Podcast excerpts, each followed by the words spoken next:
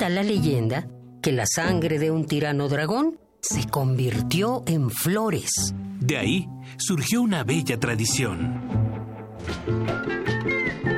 Celebra con nosotros el arte y las mentes que hacen maravillas con ellas. Fiesta del Libro y la Rosa 2019. 3, 4 y 5 de mayo. Explanada del Centro Cultural Universitario. Entrada libre. Literatura. Música. Cine. Teatro. Y un sinfín de actividades en distintos espacios de la UNAM.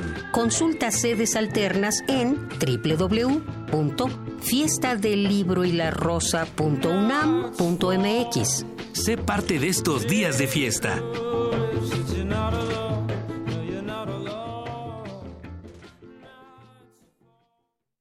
Radio UNAM es un medio que promueve el diálogo, la diversidad y la libertad de expresión en un marco crítico y respetuoso. Los comentarios expresados a lo largo de su programación reflejan la opinión de quien los emite, mas no de la radiodifusora.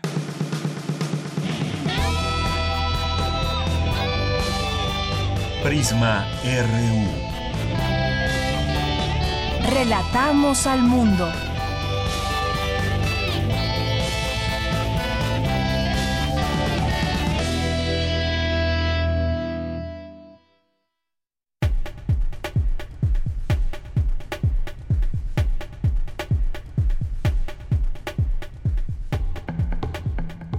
¿Qué tal? Muy buenas tardes. Qué bueno que nos acompaña en este fin de, semana, ya iniciando el fin de semana en este viernes 26 de abril del año 2019.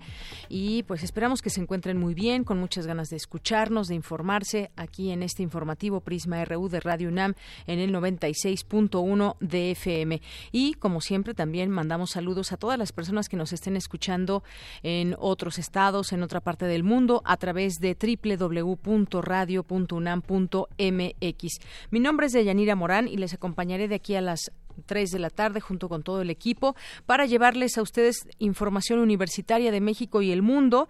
Y entre otras cosas vamos a platicar hoy en el Observatorio Ciudadano de Coyoacán que como todos los viernes nos acompaña el periodista Guillermo Zamora. Vamos a platicar con Arturo Alcalde Justiniani que es abogado especialista y miembro de este observatorio. Vamos a hablar con él de la reforma laboral que quedó eh, pues aprobada en la Cámara de Diputados y bueno, de senadores, perdón, y vamos a hablar de los temas principales que hay que destacar de esta reforma, lo que no se discutió también, por ejemplo, la figura del outsourcing, eh, todo esto también con el fin de que pues seamos parte de este Tratado de Libre Comercio de América del Norte junto con Estados Unidos y Canadá y que fue una de las propuestas que se hicieron de parte de de parte de este gobierno de Estados Unidos, pero bueno, más bien ahí en el Senado se pospone esta discusión. Hay algunas cosas que fueron discutidas, otras no. Se realizará el próximo 29 de abril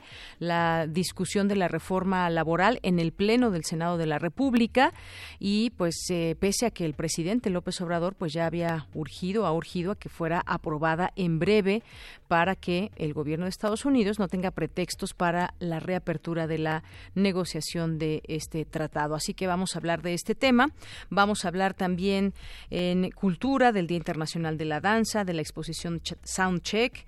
Vamos a tener también en nuestra segunda hora una conversación con la maestra Mónica Martínez, que es miembro del programa universitario de Derechos Humanos de la UNAM. Vamos a hablar de las poblaciones callejeras, a todo lo que se enfrentan en cuanto a tener los, sus papeles de identidad. Es un tema que quizás eh, no conocemos mucho, pero desde este programa universitario se está apoyando a todas estas personas para que puedan acceder a sus papeles y, e incluso aunque estén en situación de calle puedan en algún momento acceder también a programas sociales en todo caso porque son los derechos de los invisibles los que para muchos no existen una identidad legal que se dé a estas poblaciones de qué manera está trabajando este programa pues vamos a platicar de esto en nuestra segunda hora también vamos a tener en la sección sección de Refractario RU. Es viernes y nos acompañará Javier Contreras, maestro en Derecho y profesor de la FESA Catlán. Y con él vamos a platicar sobre la minuta de reforma educativa, esta que sí ya fue aprobada, la situación de violencia en el país y el caso específico de Veracruz. Por cierto, hoy la Guardia Nacional empieza, arranca actividades allá en Minatitlán. Y también lo que fue este altercado en la frontera México-Estados Unidos, todo esto lo platicaremos con el maestro Javier Contreras. Hoy es viernes de Melomanía RU con Dulce Wet, que pues siempre nos tiene regalos, así que no se la pierdan. Esto y más hoy aquí en Prisma RU. Desde aquí, relatamos al mundo. Relatamos al mundo. Relatamos al mundo.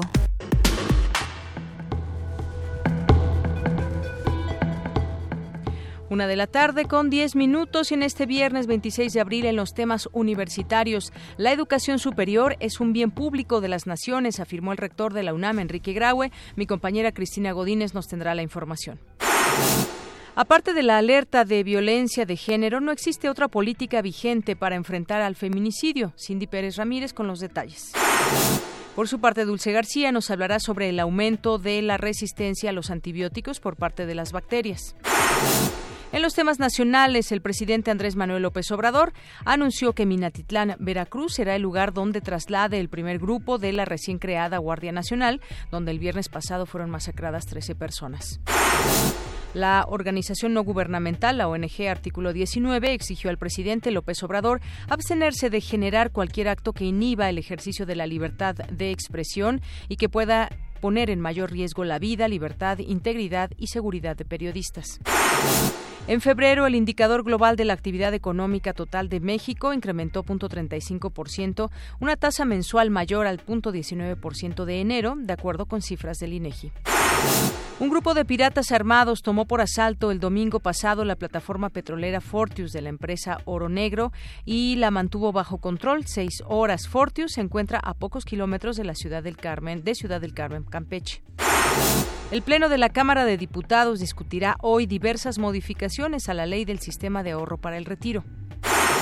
En los temas internacionales, el presidente de Estados Unidos, Donald Trump, instó a sus gobernados a protegerse con la vacunación contra el sarampión, en un momento en el que el número de casos de la otrora erradicada enfermedad alcanzarán sus niveles más altos en el país desde el año 2000 y durante los últimos tres años han muerto casi todas las crías de las colonias más importantes de pingüinos emperador en la Antártida.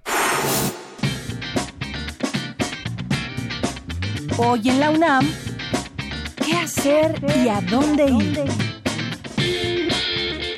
TV UNAM estrena el ciclo de cine documental Perseguidos. Todos los viernes a partir de hoy y hasta el próximo 3 de mayo, disfruta de diversos trabajos audiovisuales de directores de cine internacional. Hoy no te puedes perder Las 18 Buscadas, que aborda la historia de 18 vacas adquiridas por una comunidad palestina a finales de los años 80, perseguidas por el ejército israelí. Consideradas un símbolo de libertad y resistencia, estas vacas lograron suministrar leche a los palestinos durante años, ayudándolos a no depender de los productores de Israel lo que provocó que fueran declaradas amenaza de seguridad nacional. Sintoniza hoy la señal de TV UNAM por el canal 20.1 de televisión abierta en punto de las 19.30 horas.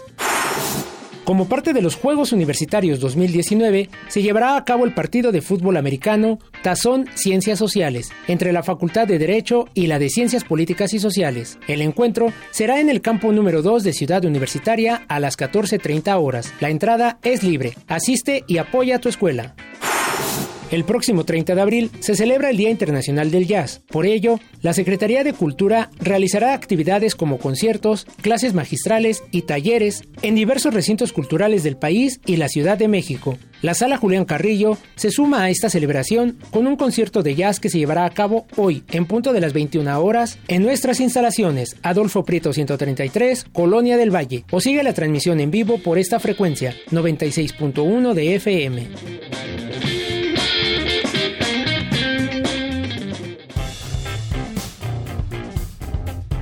Campus RU.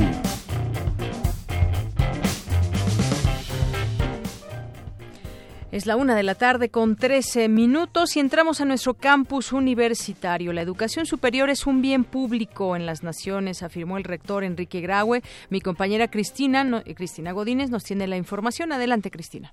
De Yanira Auditorio de Prisma RU, buenas tardes.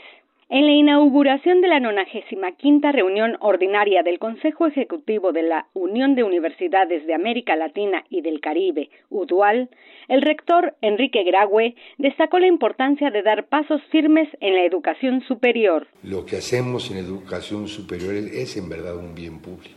Somos hoy como naciones lo que hemos podido construir en el pasado en términos de inteligencia nacional. Y seremos en el futuro lo que podamos hacer hoy en términos también de entrenar y de preparar a nuestros jóvenes. Y en el futuro, indiscutiblemente, al margen de que al norte quieran ponernos muros, la integración latinoamericana tendrá que suceder. Y los pasos firmes que demos en términos de educación superior son de gran importancia para la región. Roberto Escalante Semerena, secretario general de la UDUAL, indicó que este encuentro confirma el ejercicio de libertad y pluralidad de las universidades de la región y sus valores de autonomía, libertad de pensamiento y crítica positiva. Recordó que este 2019 la UDUAL celebra 70 años de su fundación en la Universidad de San Carlos de Guatemala y que su origen fue la defensa de la autonomía de diversas instituciones.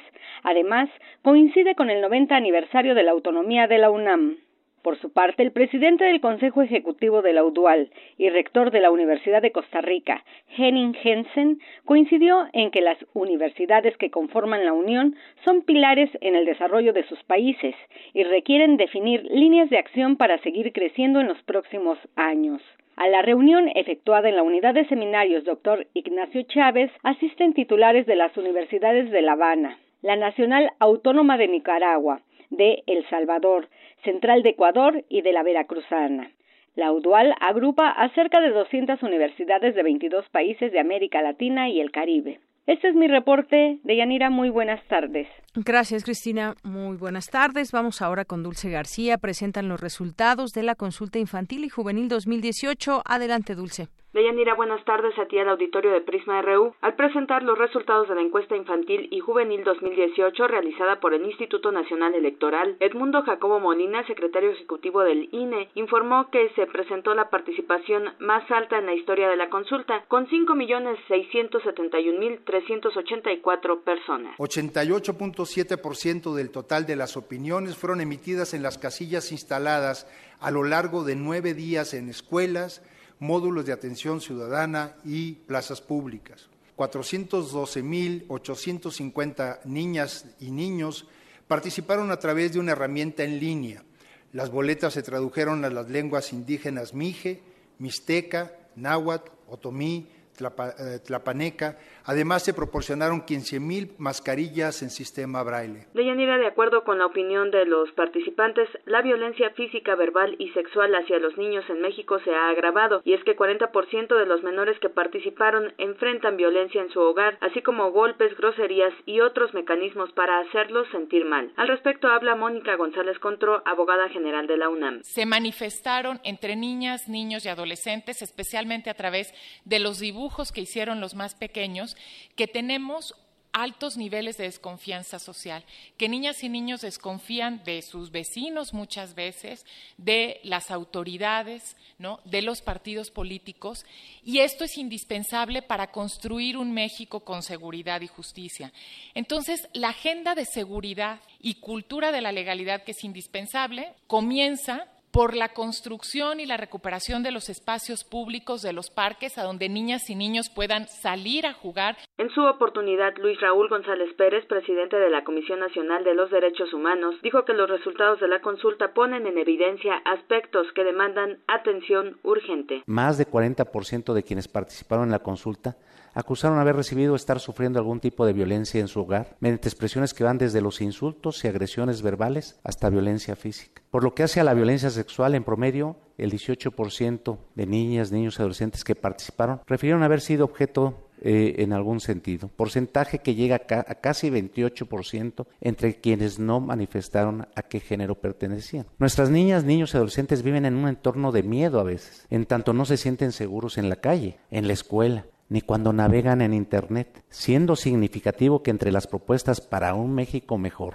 las más populares sean que nuestro país requiere más escuelas. De Yanira Auditorio de Prisma RU, finalmente el consejero presidente del INE, Lorenzo Córdoba, detalló que las propuestas de los menores tienen que ver con más y mejores escuelas, con la erradicación de la violencia, la generación de empleos y la erradicación también de la corrupción. Desde mi perspectiva, las opiniones registradas reflejan que algo no estamos haciendo bien como sociedad y que debemos corregir con eficiencia y con prisa. Por ello, como lo hemos hecho en eh, ocasiones anteriores, en los días por venir, como ya se ha mencionado, estaremos eh, entregando los resultados de esta consulta no solamente a las chicas y chicos en sus espacios, digeridas y procesadas para que ellos las asimilen y las comprendan, sino también a los tomadores de decisiones. Este es el reporte. Muy buenas tardes.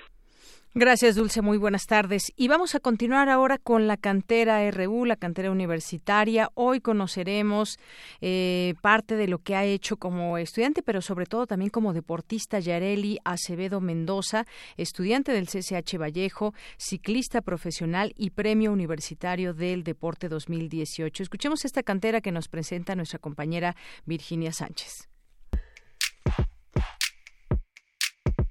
Cantera RU.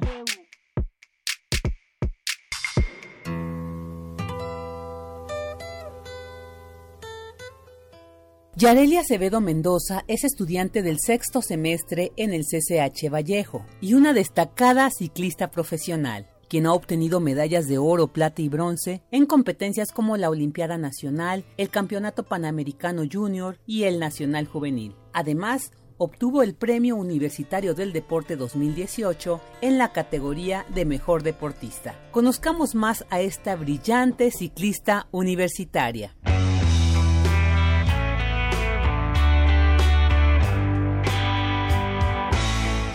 Mi nombre es Yarelia Acevedo Mendoza. Nací el 29 de julio del 2001 en la Ciudad de México. Me gustaba mucho jugar eh, en las calles con mi bicicleta. Entré de manera profesional en ciclismo porque mi papá y mi mamá me llevaron a una carrera infantil de ciclismo y pues vi que los niños corrían cierto kilometraje y pues al final recibían los tres primeros lugares su premio. Entonces mi papá me dijo que si yo quería participar en alguno de estos eventos y yo le dije que sí. Entonces él ya tenía preparada mi bicicleta, entonces yo me puse a entrenar y en mi primera carrera que fue en Toluca competí en la de seis años y bueno, eh, al casi llegar a la meta como 500 metros antes, resbalé en una curva y por la tierra y entonces me caí. Entonces llegó mi papá para auxiliarme y pues me, me levantó y me dijo, síguele, síguele. Y pues como yo me sentía, o sea, sí me dolían los raspones y eso, pero como que al momento no te duele tanto, sino solamente te da coraje. Y entonces me levanté y pues seguí, pues gané la carrera. Yo eh, siempre he sido pumitas en el ciclismo y pues yo le voy a los Pumas y pues cuando eh, iba a la secundaria eh, empecé a ver que había escuelas de la universidad que eran diferentes, que tenían diferentes planes de estudios como la preparatoria y el CCH y pues me decidí al CCH.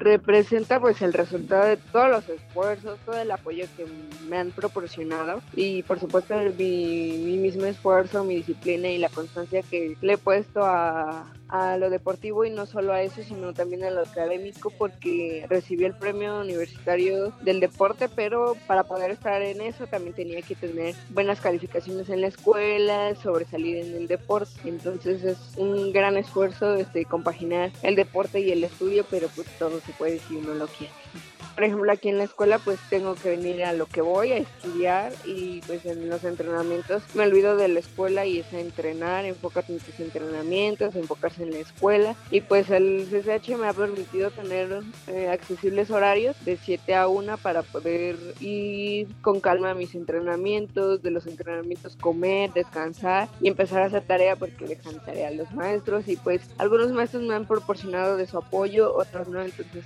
es donde hoy tengo que estar mandando tarea a mitad de mi competencia, pero trato de dejar todo solucionado para, de todo solucionado de la escuela para poder ir tranquilamente a mis competencias.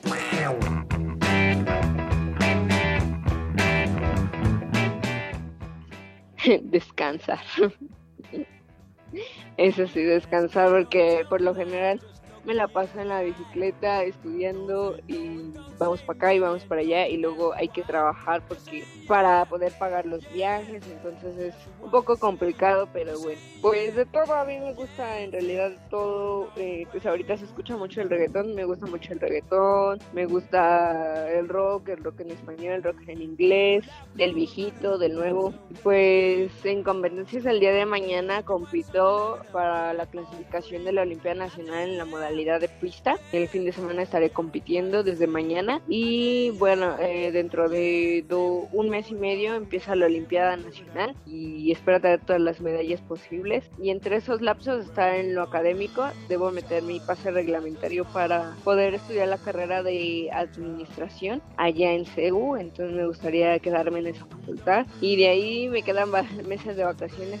Queda el Campeonato Panamericano Junior, que va a ser aquí en México, aún no se sabe la sede, pero es aquí en México y esperemos estar en la selección y poder volver a representar al país. De ahí entro a la escuela y espero que todo marche bien y me haya quedado en la facultad de CEU. Participar en el Campeonato Mundial Junior es un objetivo que quiero cumplir para eso tengo que dar un buen un super papel en la Olimpiada Nacional así como en los campeonatos nacionales.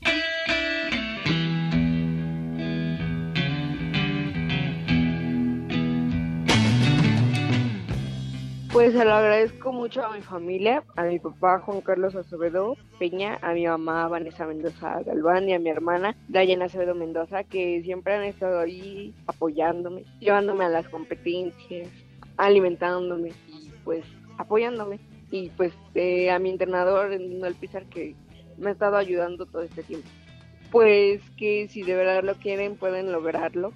Este, es muy difícil compaginarlo, pero no imposible hay que ser muy organizados en esta parte, este, organizar los horarios de entrenamiento, organizar los horarios de la escuela, poner buenos horarios, tener también el descanso adecuado para poder realizar todas estas actividades y pues que nada es imposible.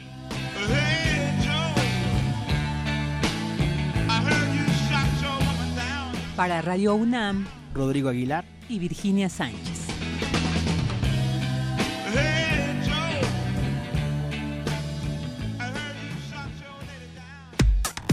Relatamos al mundo. Relatamos al mundo. Porque tu opinión es importante, síguenos en nuestras redes sociales, en Facebook como Prisma RU y en Twitter como arroba PrismaRU.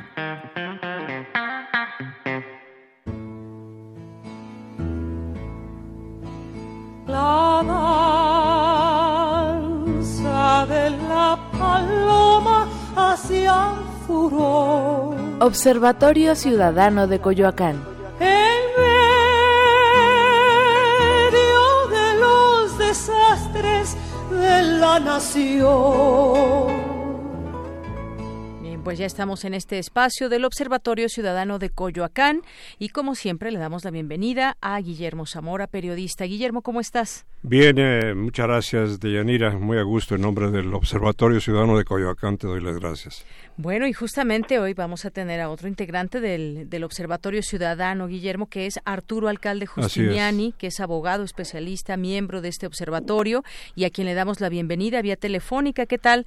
Eh, ¿Qué tal, abogado? Muy buenas tardes. Muy buenas tardes, muy contento de estar con ustedes. Bueno, pues gracias por aceptar esta, esta llamada y hablemos eh, de la reforma laboral que se pospone su discusión para el próximo lunes, pero conocemos ya algunos, algunos detalles, algunos puntos de esta reforma que discutirá el Pleno del Senado y bueno, pues son varios los puntos como que se crean los tribunales laborales en sustitución de las juntas de conciliación y arbitraje, eh, se garantice la libertad, la libertad de negociación colectiva, entre otras cosas. Me gustaría su punto de vista sobre esto que se va a plantear en el Pleno del Senado? Bueno, yo creo que es una reforma de gigantesca dimensión eh, que tiene repercusión eh, en la vida cotidiana de, la, población, porque la mayor parte de los habitantes pues somos trabajadores de una manera o de otra, a veces en el sector formal eh, y a veces en el sector informal, pero cada vez impacta más un sector en el otro. es una reforma que en efecto tiene una agenda de cambio en el sistema de justicia, como, como, como usted bien señalaba, desaparecen las juntas de conciliación y arbitraje y ahora van a ser, eh, como siempre debe haber sido, el Poder Judicial en el ámbito federal o local, según corresponda, el que administre la justicia, el que imparta la justicia. En segundo lugar, tiene una amplia agenda democrática, tanto en el ámbito interno de las organizaciones como frente al Estado, eh, frente a los empleadores, de tal manera que en el fondo los trabajadores pues regresen a ser los dueños de sus sindicatos, de los cuales han sido despojados a través de múltiples mecanismos. Uno de ellos muy importante es que no hay mecanismos democráticos de elección. Hoy uno de cada 100 trabajadores es, el único, los únicos que están en un sindicato real, democrático, y ahora va a haber una, la posibilidad de que todos los trabajadores tengan organizaciones democráticas y auténticas, lo cual es una condición necesaria para transitar hacia una negociación colectiva, un diálogo obrero, empresarial, un diálogo social y productivo entre trabajadores y empleadores. Esto para beneficio no solo de los trabajadores, sino también de las propias empresas, porque hoy eh, las negociaciones colectivas pues están atrapadas en muchos vicios, en corruptelas, en simulaciones, y ahora con esta ley va a haber eh, la posibilidad de un diálogo auténtico. ¿Cómo producimos mejor? ¿Cómo ganamos mejor? ¿Cómo colaboramos entre los sectores productivos? ese diálogo no existe en nuestro país. No, no me refiero en todos los ámbitos. Siempre hay que tomar en cuenta que cuando uno generaliza demasiado puede cometer errores, pero sí en espacios muy reducidos se da este diálogo y en los más amplios toda la pequeña mediana empresa, en carece de, todos estos instrumentos, digamos, de diálogo obrero empresarial. Hay en la reforma también una, una serie de reglas para evitar los vicios que hoy existen de extorsión a las empresas, sindicatos falsos que tienen cantidades de dinero a cambios de, a cambio de no emplazar a huelga o que eh, pues se chantajean a cualquier ciudadano lo sabe cuando está construyendo su casita le cae ahí cualquier individuo con una con un, eh, documento donde lo cita para que te pague una cantidad como protección. Es realmente deleznable esa práctica, pero es muy común en el país. Y esta reforma eh, ataca todos estos problemas. Entonces es una reforma, decíamos, la más importante pues eh, en toda la historia laboral de nuestro país. Y además es fruto de un diálogo de muchos meses entre académicos, abogados, sectores productivos, han intervenido los propios empresarios, también el Poder Judicial ha tenido un papel muy destacado eh, en la medida en que ellos van a ser los que aplican las leyes. Realmente es fruto de una eh, colaboración muy amplia que tuvo eh, cobijo en el, en el, Poder Legislativo, porque a mi juicio pues es una reforma en la que todo mundo gana, ¿no? Gana el país y va a ser, digamos, pues para el gobierno pues, un, realmente pues un honor el que haya sido este gobierno democrático, el que haya también favorecido puesto las condiciones para que eh, esta agenda del mundo del trabajo realmente se, eh, eh, digamos, transite hacia una verdadera solución. Esto era impensable, era una agenda, una, asignatura pendiente que, realmente no se quería afrontar. Estaba el corporativismo, la corrupción, muchos intereses creados. Pero este gobierno, ajeno a esos intereses, eh, pues realmente eh, ha puesto lo suyo. ¿no? todo es cuestión gubernamental, porque los sectores productivos, como decíamos, fueron actores fundamentales, pero eh, estamos pues ya al final. Probablemente el día lunes el Senado ya lo apruebe, eso es lo que estamos esperando. La última votación prácticamente fue por unanimidad, solamente hubo una abstención, y eso habla de que se transita hacia pues un consenso, porque aquí, como decíamos, va a ser un factor favorable para las empresas que van a producir con más eh, seguridad, sin todos estos vicios, y por el lado de los trabajadores la posibilidad de mejorar sus condiciones de trabajo y salariales, porque realmente los salarios en nuestro país pues, está reconocido que son muy bajos y necesitamos pues sindicatos decentes, necesitamos, como dice la OIT, transitar hacia un nuevo modelo de relaciones de trabajo. Arturo, en eh, relación al outsourcing, ¿qué, ¿cuál es tu opinión? yo creo que es un tema de gigantesca importancia, es un verdadero cáncer. Fueron muy impresionantes las declaraciones del director del Seguro Social y las compartimos totalmente. Eh, ha sido objeto de, grandes vicios y de simulaciones y que eh, pero se trata de un tema que no está en la reforma constitucional y por esa razón no se incluyó en este paquete de reformas de por sí gigantesco en su alcance y dimensión y quedó como eh, un tema pendiente que va a ser afrontado de inmediato. Eh, hubo eh, pues expresiones muy justificadas de varios partidos, el Partido del Trabajo, el Sindicato Minero, su líder, Napoleón Gómez Urrutia, en fin, plantearon, han venido planteando con toda razón la necesidad de tocar estos temas, la Unión Nacional de Trabajadores, a través de incluso de una propia iniciativa, con toda la justificación plantean que es necesario afrontarlo. El punto es que eh, no está ahorita en este momento, se trata de un tema de alta complejidad en la que no ha habido hasta ahora ni siquiera pues una, una propuesta de consenso ¿no? Entre, todos estos actores que están dialogando y creo que ahorita eso es lo que hay que hacer, que plantear eh, cuáles son los criterios en un, en un tema que está íntimamente vinculado con el proceso productivo. No podríamos simplemente decir eh, prohibamos el outsourcing, eso sería pues una barbaridad, porque eso sería desconocer la necesidad que tienen las empresas de contar con eh, procesos productivos eh, eficientes y competitivos. Por ejemplo, una empresa eh, no podría tener un electricista o un mecánico altamente especializado que únicamente lo utiliza para algunos procesos de manera permanente. Para eso utiliza a otra empresa que cuenta con, e, ese servicio especializado. Entonces, yo creo que em, es, eh, no hay discusión sobre la importancia del tema, eh, está dentro de la agenda de una segunda etapa de reformas, tanto el outsourcing como el, tema de los trabajadores al servicio del Estado. Así lo han dicho los legisladores, así lo han planteado los, los partidos y muchos actores, y por esa razón creo que va a ser el siguiente tema. Eh, sin duda muy complejo. Hay muchos intereses creados detrás del outsourcing, grandes abusos, las, historias son de horror. Así es. De, cómo pues eh, hay empresas y, personajes que dejan de pagarle al fisco, dejan de pagarle a la seguridad social a costa de la calidad humana y de los salarios de los trabajadores. Claro, además son 8 millones de trabajadores que están bajo este sistema laboral del outsourcing y quién más que ellos, pues que nos pueden platicar todo lo que sucede con ese tipo de contratos o no contratos, ¿no? Porque es algo muy informal y efectivamente en la semana vimos esa nota del director del IMSS que mandó, me parece que ocho mil cartas a distintas empresas para que se pongan eh, pues en cintura con ese tema del outsourcing y los derechos que deben de tener los trabajadores. Ahora, abogado, ¿qué pasa con el tema de los sindicatos. ¿Qué pasa con este tema de que, bueno, deben ser más transparentes,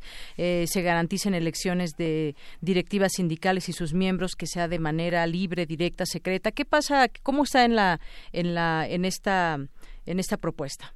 Bueno, esta, esta propuesta tiene un marco. Por un lado, la reforma constitucional, decíamos que, que se generó en el sexenio anterior. ¿no? Em, al artículo 123 y que eh, obviamente había que desarrollar la, legislación secundaria. Esa es la que se está llevando a cabo ahorita. ¿no? Entonces, la reforma de la ley del trabajo. por un lado. Por otro lado, hay em, un conjunto de compromisos internacionales contenidos en, en el TEMEC, ¿no? en este nuevo instrumento de, libre comercio que está discutiéndose en, en, en, el Congreso de los Estados Unidos y que tiene un capítulo laboral eh, sólido, fuerte, eh, y que hace planteamientos que exigen a, nuestro, país el, cumplir con algunos estándares, básicamente eh, contenidos en, convenios internacionales. Y, uno y, varios de ellos tienen que ver con democracia sindical, esto es que los trabajadores mm, sean electos, digamos, tengan la capacidad de elegir a sus dirigentes a través del voto personal eh, eh, libre y secreto. Eso, eso es importantísimo. Y también que las negociaciones colectivas pues involucren a los trabajadores. Hoy el vicio más fuerte son los contratos colectivos de protección patronal. Más del 90% de los contratos colectivos en nuestro país son falsos. Eh, imagínate la dimensión de esta reforma. yo cada vez estoy más convencido que va a ser eh, pues eh, uno de los de los grandes avances de la cuarta transformación, ¿no? Porque además hay que ser sinceros, entonces muchos de estos cambios solamente pues eh, fueron posibles en un gobierno con esta sensibilidad social, en otro gobierno pues, lo vimos claramente que, hubo muchas dificultades para que se instrumentaran los cambios. Entonces, pero también hay que tomar en cuenta que toda esta agenda de democratización que tiene que ver con elección, que tiene que ver con contratación colectiva, que tiene que ver con rendición de cuentas. Ahora se va a tener que dar a cada trabajador un documento en donde se le explique en qué se utilizaron los dineros, no solamente de sus cuotas sindicales, sino también lo que las empresas dan a los sindicatos.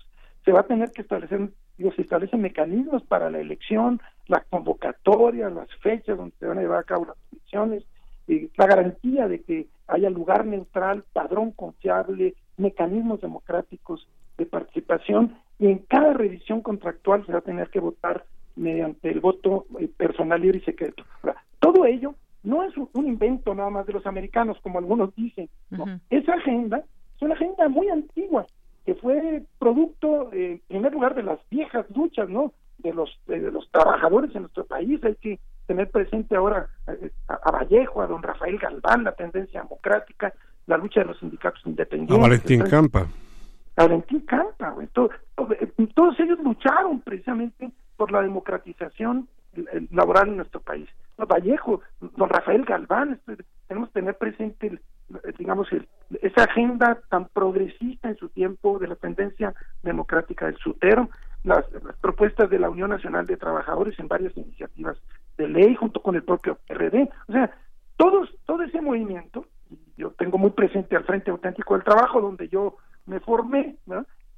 digamos, toda esa agenda se colocó en, el espacio internacional y vía la solidaridad de muchos sindicatos, tengo presente, por ejemplo, a los, a los steelworkers, a los, a los de industria, a la FITIM, a, a los trabajadores canadienses, en fin, toda esta, toda esta lucha histórica, a veces muy dolorosa, finalmente fue el insumo que hoy se refleja también en las exigencias internacionales. Entonces, mal haríamos en pensar que todo este proceso es un simple condicionamiento de los americanos que quieren que eh, las empresas no se vengan a nuestro país.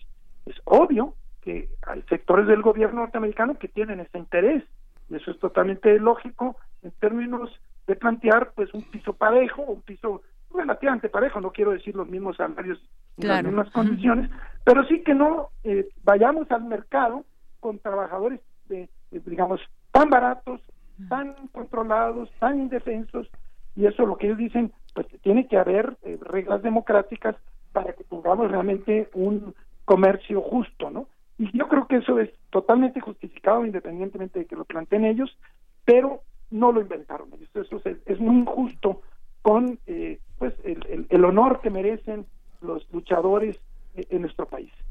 Arturo, eh, dada la complejidad de toda esta situación, va a requerir de mucho tiempo y además de mucho dinero. Efectivamente, planteas un tema importantísimo. Yo creo que, que la, instrumentación de una reforma de estas dimensiones va a ser gigantesca. No es una reforma perfecta, obviamente, eh, como plantean nuevas instituciones, nuevos procedimientos, los juicios individuales, por ejemplo, van a ser diferentes, van a ser orales, con una gran presencia del juez, y la intención es que se desahoguen en, plazos muy cortos, se va a crear un nuevo, una nueva institución, que es un eh, Centro Federal de Conciliación y, Registro Laboral, eh, se va a priorizar la mediación para evitar que los juicios lleguen a los tribunales, eso es fundamental. Y como bien señalas, todo esto es muy costoso, así que el gobierno va a tener que ponerse las pilas y apoyar con eh, los presupuestos adecuados, independientemente de que la conducta de los actores, empresarios, trabajadores, en fin, es muy importante. Yo estoy muy optimista porque noto que el sector empresarial, eh, sobre todo el más eh, abierto, entiende muy bien que, le, que, que a todos nos conviene nos conviene en términos incluso de paz social, porque eh, no vamos a solucionar el tema de la delincuencia eh, si no le damos a los jóvenes oportunidad de trabajo y de mejores salarios. Y todo esto requiere de, cambios, hay varios artículos transitorios, que hablan de plazos para la instrumentación, cuánto tiempo para que se desahoguen los juicios que están en las juntas, más de un millón de juicios están en las juntas, eso es, es tremendo, ¿eh? hay una historia negra de los de los adeudos con los trabajadores en, particularmente los trabajadores del estado por ejemplo hay delegaciones de la ciudad de, la, de, nuestra ciudad que, que, sus adeudos laborales son mayores que todo su presupuesto ¿no?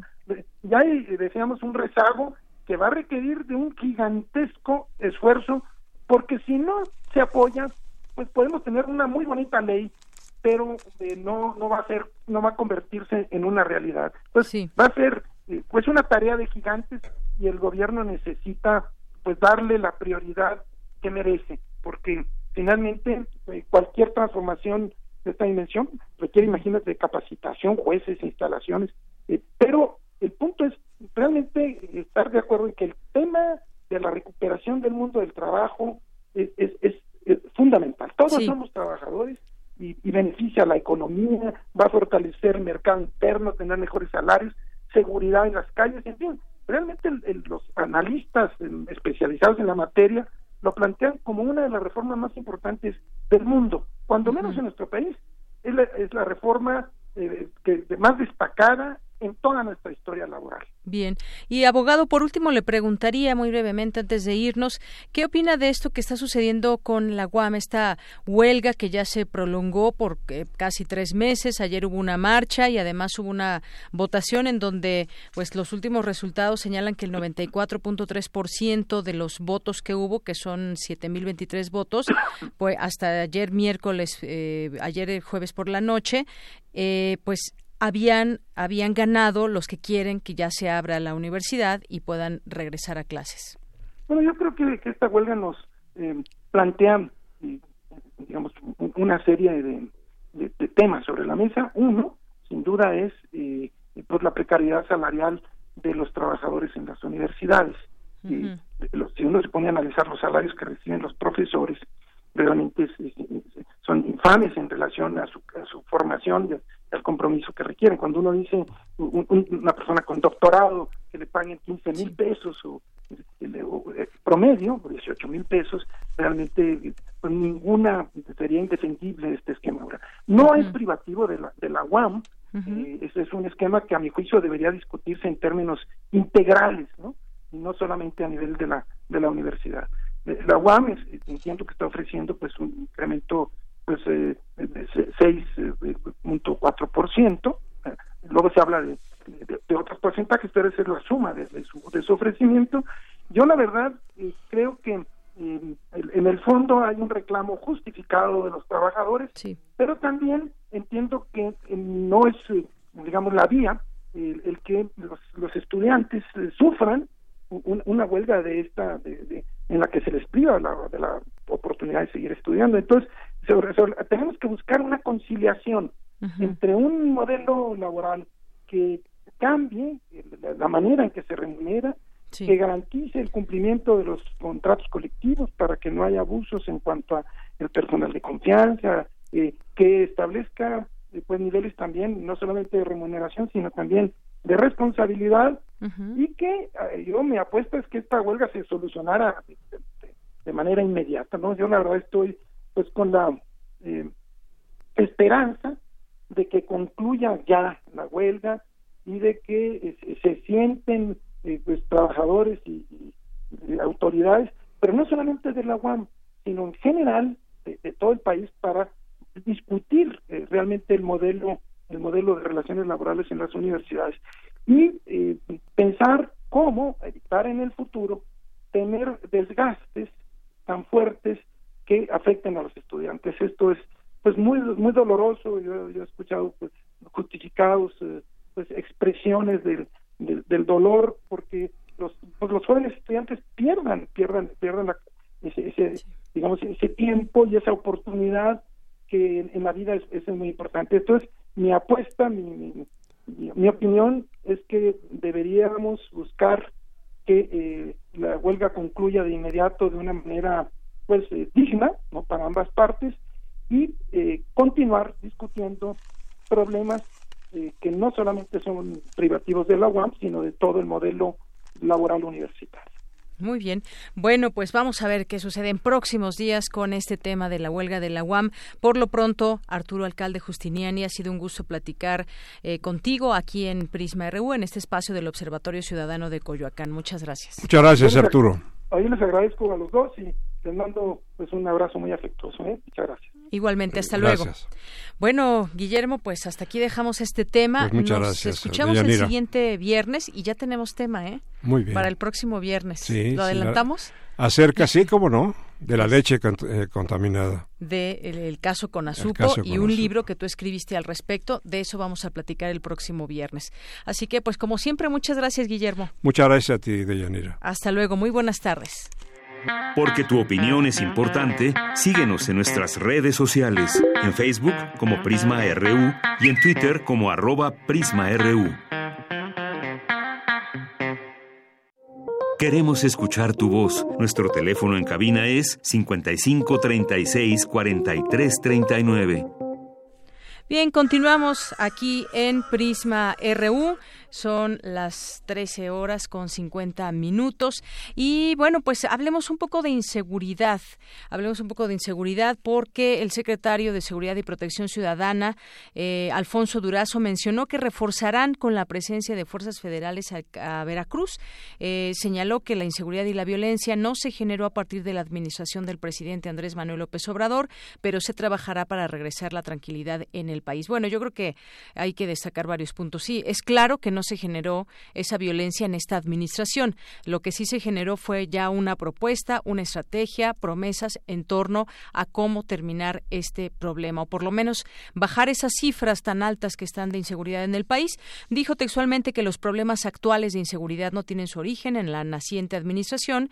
El problema de la inseguridad es estructural, es crónico, es histórico y aun cuando no tiene su origen en la actual administración, asumimos sin regateos la responsabilidad de regresar la paz y tranquilidad a los mexicanos. Eso lo expuso ante senadores. Hace unos días también en Veracruz, el presidente de México, Andrés Manuel López Obrador, estableció un plazo de seis meses para contener la violencia y dar resultados en materia de seguridad. Sin embargo, también indicó que requiere un plazo más amplio que la estrategia para que la estrategia nacional de seguridad muestre su efectividad. Le parece que seis meses, en seis meses cese la violencia, no, pues sería irresponsable asumir que en seis meses va a cesar la violencia, sino que es un problema estructural, un problema crónico, histórico y tienen que hacerlo desde una perspectiva a mediano plazo, cuando menos, para aplicarse desde ya sin regateos. Y hablaba, pues, de, de, tres años en donde podamos ya hablar de que la estrategia ha rendido, ha rendido frutos. Así que, bueno, esto se contrapone un poco con lo que había señalado el presidente y, pues, Vamos a ver, todo esto está en marcha. Justamente hace unos momentos se puso en marcha justamente esta Guardia Nacional en Minatitlán. Más ahí lo recibieron al presidente con esta exigencia de justicia, con pancartas y exigencias de justicia para Minatitlán. El presidente Andrés Manuel López Obrador fue recibido en la terminal aérea de este municipio. Acompañado del gobernador Cuitláhuac García, el presidente se abrió paso en un tumulto de, de, sus simpatizantes y ciudadanos que pidieron su intervención para recuperar la paz en esta ciudad. Hace una semana hay que recordar, pues hubo un, eh, una masacre en una fiesta particular. Eh, fueron asesinadas 14 personas, entre ellas un niño. Y pues bueno, esto es parte de lo que, lo que se dijo allá en su momento. Y también, bueno, pues esta eh, este inicio de actividades de la Guardia Nacional allá en Minatitlán y bueno pues esta estrategia de las coordinaciones regionales allá en Minatitlán, Veracruz y además de Coatzacoalcos y otros municipios de Veracruz tendrán las primeras coordinaciones regionales de la Guardia Nacional. Eh, hubo reclamos, hubo peticiones de justicia y de que termine este tema de la inseguridad. Bueno, pues dos temas importantes en los temas nacionales a destacar el día de hoy y bueno, pues continuamos. Queremos escuchar tu voz. Nuestro teléfono en cabina es 55 36 43 39.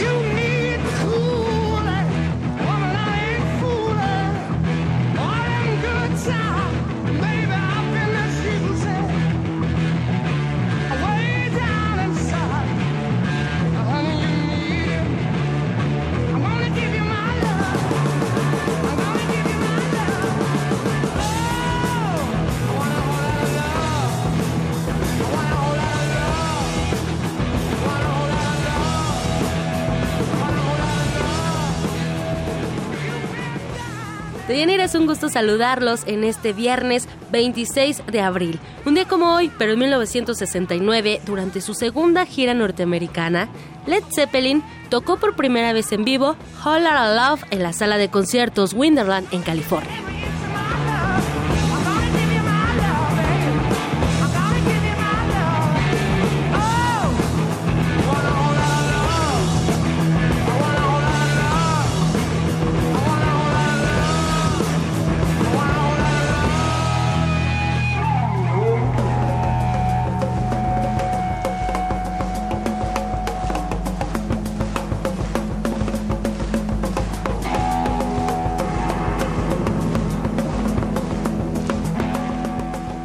De conciertos, música, sonidos, queremos invitarlos a la edición número 17 de Soundcheck Expo, que es un encuentro dirigido al público en general y a los profesionales de la industria musical y también del entretenimiento. Conversamos con Jorge Urbano, director de esta exposición, y esto nos contó sobre las actividades programadas. Entre otras actividades, siempre hemos estado muy abrazados del arte, de tal manera que han estado exhibiendo artistas tan importantes como Yasa Art, gran pintor, Sebastián, gran escultor, como Alberto Aguilar, otro gran escultor eh, especializado en música, ya fallecido. Hemos tenido a cantidad de gente, Fernanda Cebes, el gran fotógrafo del espectáculo, y estaba estará el profe James, un joven que lidera un despacho de diseño donde hacen portadas de discos, donde hacen pósters de conciertos, de festivales, y estaremos exhibiendo lo mejor de su trabajo en el pabellón Music Business. Tenemos más de 13 mil metros cuadrados de audio, video, iluminación, DJ, backline, escenarios,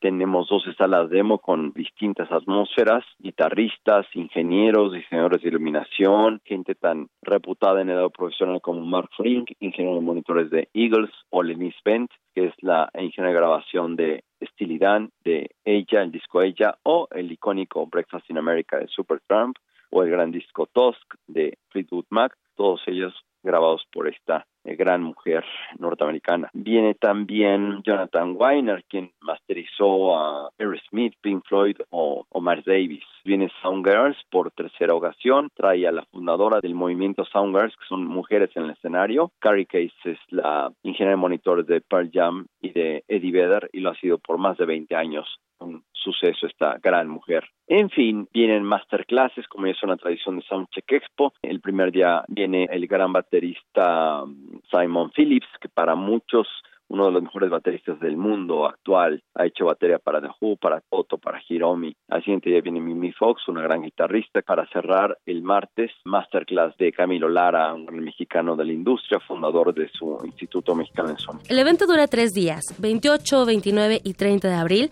así que si quieren más información pueden consultar la página www.soundcheckexpo.com.mx. También queremos que se vayan al teatro para que disfruten de Príncipe y Príncipe, una obra basada en el cuento Rey y Rey de Linda Hahn y Esther Nichlan Os Jiménez, que habla de la tolerancia. En la historia conoceremos a una reina que piensa que es momento de que su hijo, el príncipe Tadeo, se case y comience la búsqueda de su esposa. En esa travesía conocerán a la persona que conquista el corazón de ese príncipe y les aseguro que se van a llevar una grata sorpresa. La obra se estrena mañana en el Teatro Helénico ubicado en la Avenida Revolución 1500 en la colonia Guadalupe Inn. Si quieren ir al teatro, tenemos tres pases dobles para la función de este sábado a la una de la tarde. Llamen al 55 36 43 39. Va de nuevo 55 36 43 39 y obtengan un pase. Por hoy me despido y les deseo que tengan un excelente fin de semana.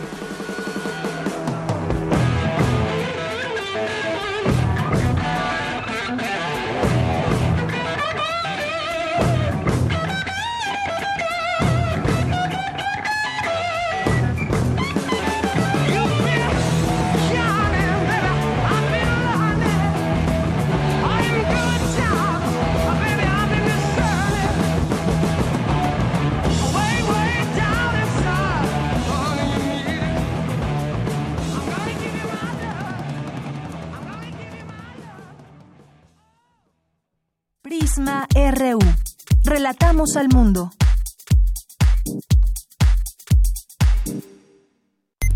La danza es una experiencia de cambio continuo, de tránsito ineludible. Lo que ha sido y está por llegar. Es un juego vital que disuelve las estructuras y las jerarquías. Danza UNAM te invita a celebrar la búsqueda de la libertad y la comunicación a través de la expresión corporal en el marco del Día Internacional de la Danza 2019. 2000 bailarines, 10 foros simultáneos, 10 horas ininterrumpidas de danza. 28 de abril a partir de las 11 horas en el Centro Cultural Universitario. Insurgente Sur 3000, entrada libre. Para expresarse, no existe mejor lugar que el cuerpo, ni mejor tiempo que la danza.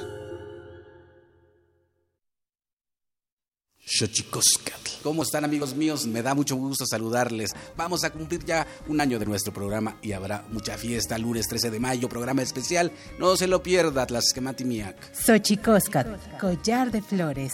Primer aniversario. Transmisión especial de dos horas con concierto en vivo por el 96.1 de FM. Lunes 13 de mayo. Te esperamos. Radio UNAM. Experiencia sonora.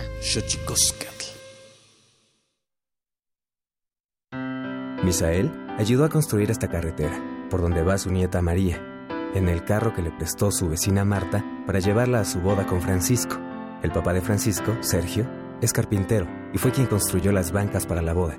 Si alguno de ellos no hubiera participado, este beso jamás habría sucedido.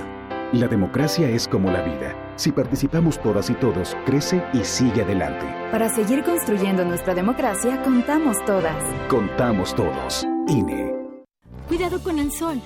La radiación solar es más fuerte en esta temporada y puede causar insolación. A largo plazo, causa manchas y envejecimiento prematuro de la piel y es factor de cáncer. Ponte ropa holgada de manga larga, revisa el índice UV, evita las horas de más calor y cuida a los niños y adultos mayores. No olvides el bloqueador solar. El calor es vida, siempre con precaución. Sistema Nacional de Protección Civil. ¿Crees que bebes porque tienes problemas? ¿Te das cuenta de que tus problemas son porque bebes? En Alcohólicos Anónimos aprendimos a vivir sin alcohol y nuestros problemas han disminuido. Acércate.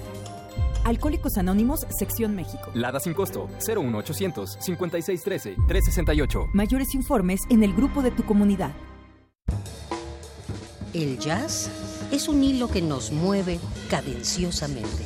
Intersecciones se une a Neuma, Festival Internacional de Jazz de la Ciudad de México. Conoce la música de Fast Trio y Tobias Delius. México y Alemania celebran el Día Internacional del Jazz. Viernes 26 de abril a las 21 horas en la sala Julián Carrillo. Entrada libre.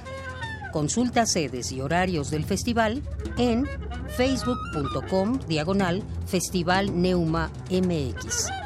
Sé parte de Intersecciones, donde la música converge. Radio UNAM, experiencia sonora.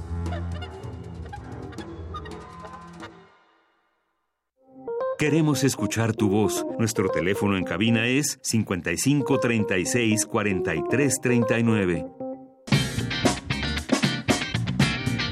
Mañana en la UNAM, ¿qué hacer y a dónde ir? Danza UNAM celebra el Día Internacional de la Danza 2019, con 10 foros simultáneos, 170 compañías de todo el país y 3 extranjeras, más de 2.000 bailarines y diversos géneros como el clásico, contemporáneo, jazz, entre otros, y 10 horas ininterrumpidas de montajes dancísticos. Asiste este domingo 28 de abril, a partir de las 11 horas, a los diversos espacios del Centro Cultural Universitario y disfruta de este magno evento de la danza. Consulta los horarios en www.danzaunam.mx. No te puedes perder el magno concierto Beatles Sinfónico, a cargo de la Orquesta Juvenil Eduardo Mata y el Coro Universitario Estudiantil, quienes interpretarán los éxitos más representativos del Cuarteto de Liverpool. Asiste este domingo 28 de abril a las 18 horas a la Sala Nezahualcóyotl en el corazón del Centro Cultural Universitario. Consulta las localidades en www.musica.unam.mx. el carro de comedias de Teatro UNAM trae para ti El cornudo imaginario, del dramaturgo, actor y poeta francés Molière. A partir del desmayo de uno de los personajes, se suscita una cadena de enredos en el que todos se ven atacados por los celos. Cuando el nudo parece no resolverse, la intervención de uno de los personajes femeninos da claridad y resolución. No te pierdas este clásico de la literatura universal y asista a la función mañana sábado en punto de las 11 horas a la fuente principal del Centro Cultural Universitario. Para Prisma RU, Daniel Olivares.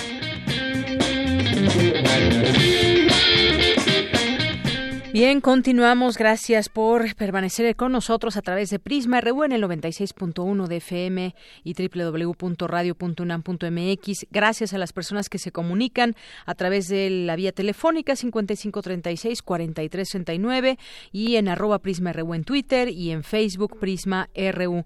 Bueno, pues ahí está una de las recomendaciones, el concierto de Beatles Sinfónico con la Orquesta Juvenil Eduardo Mata seguramente va a estar muy bueno y sobre todo a quien les gusta gustan de la música de los Beatles, les va a encantar. También hay otro después de Queen. Eh, no sé si todavía haya boletos para uno y otro, pero bueno, vamos a hacerle el intento y ya nos platican si alguno de ustedes va a este concierto. Eh, bueno, pues es momento de mandar también saludos a todos ustedes que están ahí eh, escuchándonos. Y también, bueno, dice aquí que Tecuani que ya está aquí, que no puede recoger sus boletos de los Pumas. Bueno, ahorita que, que nos aguantes tantito y que Tecuani, no sé si estés ahí escuchándonos a través del teléfono, pero pero ahí estamos pendientes. César Soto nos dice abusos y excesos de empleadores en outsourcing, de formación e interpretación en la aplicación de la ley laboral. Muchas gracias, César, por tu comentario. Adelaida, Román Hernández García y Mar Stack también, muchos saludos. Eh, Román Hernández García nos dice excelente día, por fin es viernes. Sí, por fin es viernes, cambiamos nuestra rutina diaria y nos entregamos a los brazos del fin de semana. ¿Quién más por aquí? Mario Molina, a nuestros amigos del UNAM, el Instituto de Ingeniería. Les mandamos muchos saludos desde aquí. También a Libros CRIM UNAM, que también están siempre atentos a esta transmisión, quienes nos presentan las novedades editoriales y diferentes actividades, ellos del Centro Regional de Investigaciones Multidisciplinarias de la UNAM. También mandamos saludos a Aarón Barreto, a Silvia, Silvia S., Margeven, Karina Martínez Flores, Gustavo Fuerte, a Marco Fernández, Felipe Reyes Barragán. Eh, también le mandamos saludos a Ricardo González, a Tania, Tania Mafalda. Te mandamos muchos saludos también siempre aquí pendiente. De Jazz, FC Viruet, Ayan Polusi, Marps, eh, entre otros. Muchas gracias por estar aquí con nosotros. Y pues también ya tenemos los ganadores que se van al teatro a ver Príncipe y Príncipe, estos tres pases dobles que eh, nos da el Teatro Helénico a través de Tamara Quirós, que los regaló estos boletos y las personas que tienen ya este pase doble, que se tienen que presentar directamente ahí en la mesa de cortesías a las 12.30, porque la función es a la una, son Janet Rivera Víquez, Juan Raúl Rivera Garza y María Adela Iraola Villanueva. Muchas felicidades, que disfruten la obra. Vámonos ahora, vamos ahora a la información universitaria. En el Centro de Investigaciones Interdisciplinarias en Ciencias y Humanidades se realiza el Seminario Internacional Políticas de Estado y Violencia Feminicida. Mi compañera Cindy Pérez Ramírez nos tiene la información. Adelante, Cindy. ¿Qué tal, Deyanira? Es un gusto saludarte a ti y a todas las personas que están escuchando Prisma RU. Así lo señaló la antropóloga feminista Marcela Lagarde durante la conferencia Políticas de Estado y Violencia Feminicida, llevada a cabo en el marco de la cátedra que lleva su nombre, Estudios de Violencia de Género y del décimo aniversario del Seminario Internacional Violencias y Feminismos, Desafíos Actuales, celebrada en el Centro de Investigaciones Interdisciplinarias en Ciencias y Humanidades de la UNAM. Y es que Lagarde habló de la alerta de género como un conjunto de acciones gubernamentales de emergencia, pero que aún no se aplica de manera adecuada con la metodología, como es en el Estado de México, que hace unos años le declararon la primera alerta. Del 31 de julio de 2015, cuando se decretó la alerta de género en 11 municipios de la entidad, a enero de 2019, se perpetraron 315 homicidios en 61 de los 125 municipios mexiquenses. Solo en 54 casos se dictó sentencia condenatoria y en 91 asuntos más hay un proceso penal abierto ante juzgados contra presuntos responsables. Escuchemos lo que dijo Marcela Lagarde. Ustedes saben que estas alertas son territoriales, son municipales y se declaran para un municipio, no para todo el estado. Y ese municipio tiene que ser georreferenciado para indicarnos dónde, cómo, por qué. Y bueno, imagínense que el Estado de México, que casi es otro país, que tiene 17 millones de habitantes, está como muy trabado. Quiero informar aquí. O sea, todos estos avances que hemos logrado han sido avances en medio de objeciones por parte a veces del gobierno federal, por parte a veces del Congreso estatal, por parte de quien sea. Y entonces hemos ido avanzando, no eh, tranquilamente. La académica también recalcó la importancia de nombrar al feminicidio y no como otro tipo de homicidio. En México, desde luego, porque se han abierto formas de violencia que antes no jugaban tanto. Si lo nombramos homicidio culposo o imprudencial, o, es otra cosa. Y lo que nosotras queremos que diga allí es que se trata de homicidios de este tipo. Y bueno, se quedó, lo usamos las académicas, lo usa gente que no sabe qué quiere decir, no sabe de qué se trata, científica con una epistemología, con una metodología y eso. Entonces, ya salimos con que eso se llamaba feminicidio. Es un crimen de odio contra las mujeres, porque yo le puse así para diferenciarlo de femicidio, que era la, la traducción textual del concepto de Diana Russell que era femicide. De acuerdo con datos publicados por el Secretariado Ejecutivo del Sistema Nacional de Seguridad Pública, en enero 72 mujeres fueron asesinadas, mientras que en febrero bajó a 70, en tanto que en marzo la cifra se disparó a 85 casos de feminicidio. En lo que va de 2019, en la Ciudad de México se han cometido en promedio tres feminicidios al mes. Es un tema de suma importancia para la agenda pública. Yanira, muy buenas tardes. Gracias, Cindy. Muy buenas tardes. Y bueno, hace rato comentaba con Guillermo Zamora del Observatorio Ciudadano de Coyoacán la próxima participación del siguiente viernes, pero bueno, corrijo, el próximo viernes vamos a estar desde la Fiesta del Libro y la Rosa, allá en el Centro Cultural Universitario, y no tendremos el observatorio, así que hasta el siguiente viernes es cuando hablaremos de este caso con Azupo, la leche radiactiva, el crimen más atroz contra el pueblo mexicano, que es un libro justamente de Guillermo Zamora. Así que el siguiente viernes lo esperamos en esta sintonía y o si quieren ir, por supuesto, están invitados a la fiesta del libro y la rosa. Desde el viernes, sábado y domingo habrá muchas actividades. Ya les hablaremos de ellas, pero estaremos transmitiendo desde allá y ojalá que también nos acompañen allá o vía, vía a través de la radio de esta frecuencia. Continuamos con Dulce García. Analizan en el Instituto de Ciencias Físicas la resistencia de las bacterias a los antibióticos. Adelante, Dulce. Deyanira, muy buenas tardes a ti al auditorio de Prisma RU. La concepción que se tiene de los antibióticos a los que se asocia directamente con determinadas enfermedades es equívoca y está llevando a que resurjan enfermedades como sífilis, cólera, gangrena, peste y otras producidas por bacterias. Así lo señaló el doctor Max Aldana, académico del Instituto de Ciencias Físicas de la UNAM, al ofrecer la conferencia Resistencia a antibióticos en bacterias. La idea que normalmente tenemos es esta, ¿no? Las bacterias son malas, hay que matarlas y para eso están los antibióticos. Siempre asociamos antibióticos con enfermedad y las bacterias son entes de los que nosotros tenemos que deshacernos. Por cierto, los antibióticos, ustedes saben, no sirven para, no sirven para tratar infecciones virales. Para eso hay otro tipo de medicinas que son los antivirales, pero para tratar infecciones bacterianas no sirven y esto lo traigo a colación porque, por ejemplo, aquí tenemos una gráfica de la cantidad de recetas innecesarias de antibióticos que se emiten cada año, y los números están en millones. Esto solamente es en Estados Unidos, en México no tenemos los datos tan claros como aquí. Max Aldana señaló que de acuerdo con datos de recetas que se emiten al año, el 100% de los antibióticos recetados para un resfriado común no eran necesarios porque este resfriado lo produce un virus. Y entonces ustedes se preguntarán, bueno, ¿qué los médicos son tontos? ¿Por qué si recetan antibióticos para enfermedades que no necesaria, que no, que no se tienen que tratar con antibióticos? Y lo que ellos dicen es que muchas veces es este, por la presión de la mamá, del niño, ¿no? Que quieren que a fuerza le receten un antibiótico, ya sea de manera profiláctica, porque dicen, no, es que está, ¿qué tal que una bacteria oportunista y no sé qué le da cuando esté eh, resfriado? Y entonces la mamá presiona demasiado y entonces el, el médico pues receta los antibióticos. Entonces no es tanto una cuestión de que uno se automedique como nos han hecho creer, ¿no? Que nos echen la culpa a nosotros, ¿no? Tú te, tú te automedicas y todo.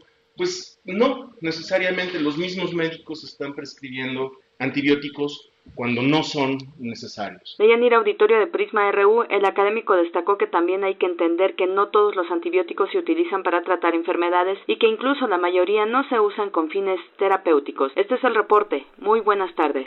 Muy buenas tardes y gracias, Dulce García. Porque tu opinión es importante, síguenos en nuestras redes sociales, en Facebook como Prisma RU y en Twitter como arroba PrismaRU. Internacional RU. El Departamento de Defensa de Estados Unidos buscará aprobar una solicitud al Departamento de Seguridad Nacional para solicitar abogados, cocineros y conductores militares para ayudar a contener la oleada de migrantes a lo largo de la frontera con México, reveló el diario The Washington Post. El presidente francés Emmanuel Macron anunció una baja en los impuestos y mejora en las pensiones para afrontar la crisis de los chalecos amarillos, tras dos meses de un debate nacional en el que miles de ciudadanos han opinado sobre qué debe cambiar en el país. No quiero subida de impuestos. Para los que trabajan quiero bajadas significativas en los impuestos sobre la renta. Hay que trabajar más. Ya lo he dicho, es el famoso debate que surgió hace semanas y es un eje central, porque Francia trabaja menos que sus vecinos. Como promedio, entramos más tarde y salimos antes. Y además trabajamos menos días al año. Por eso en este punto debemos celebrar un verdadero debate para llegar a opciones que nos permitan avanzar. Es indispensable.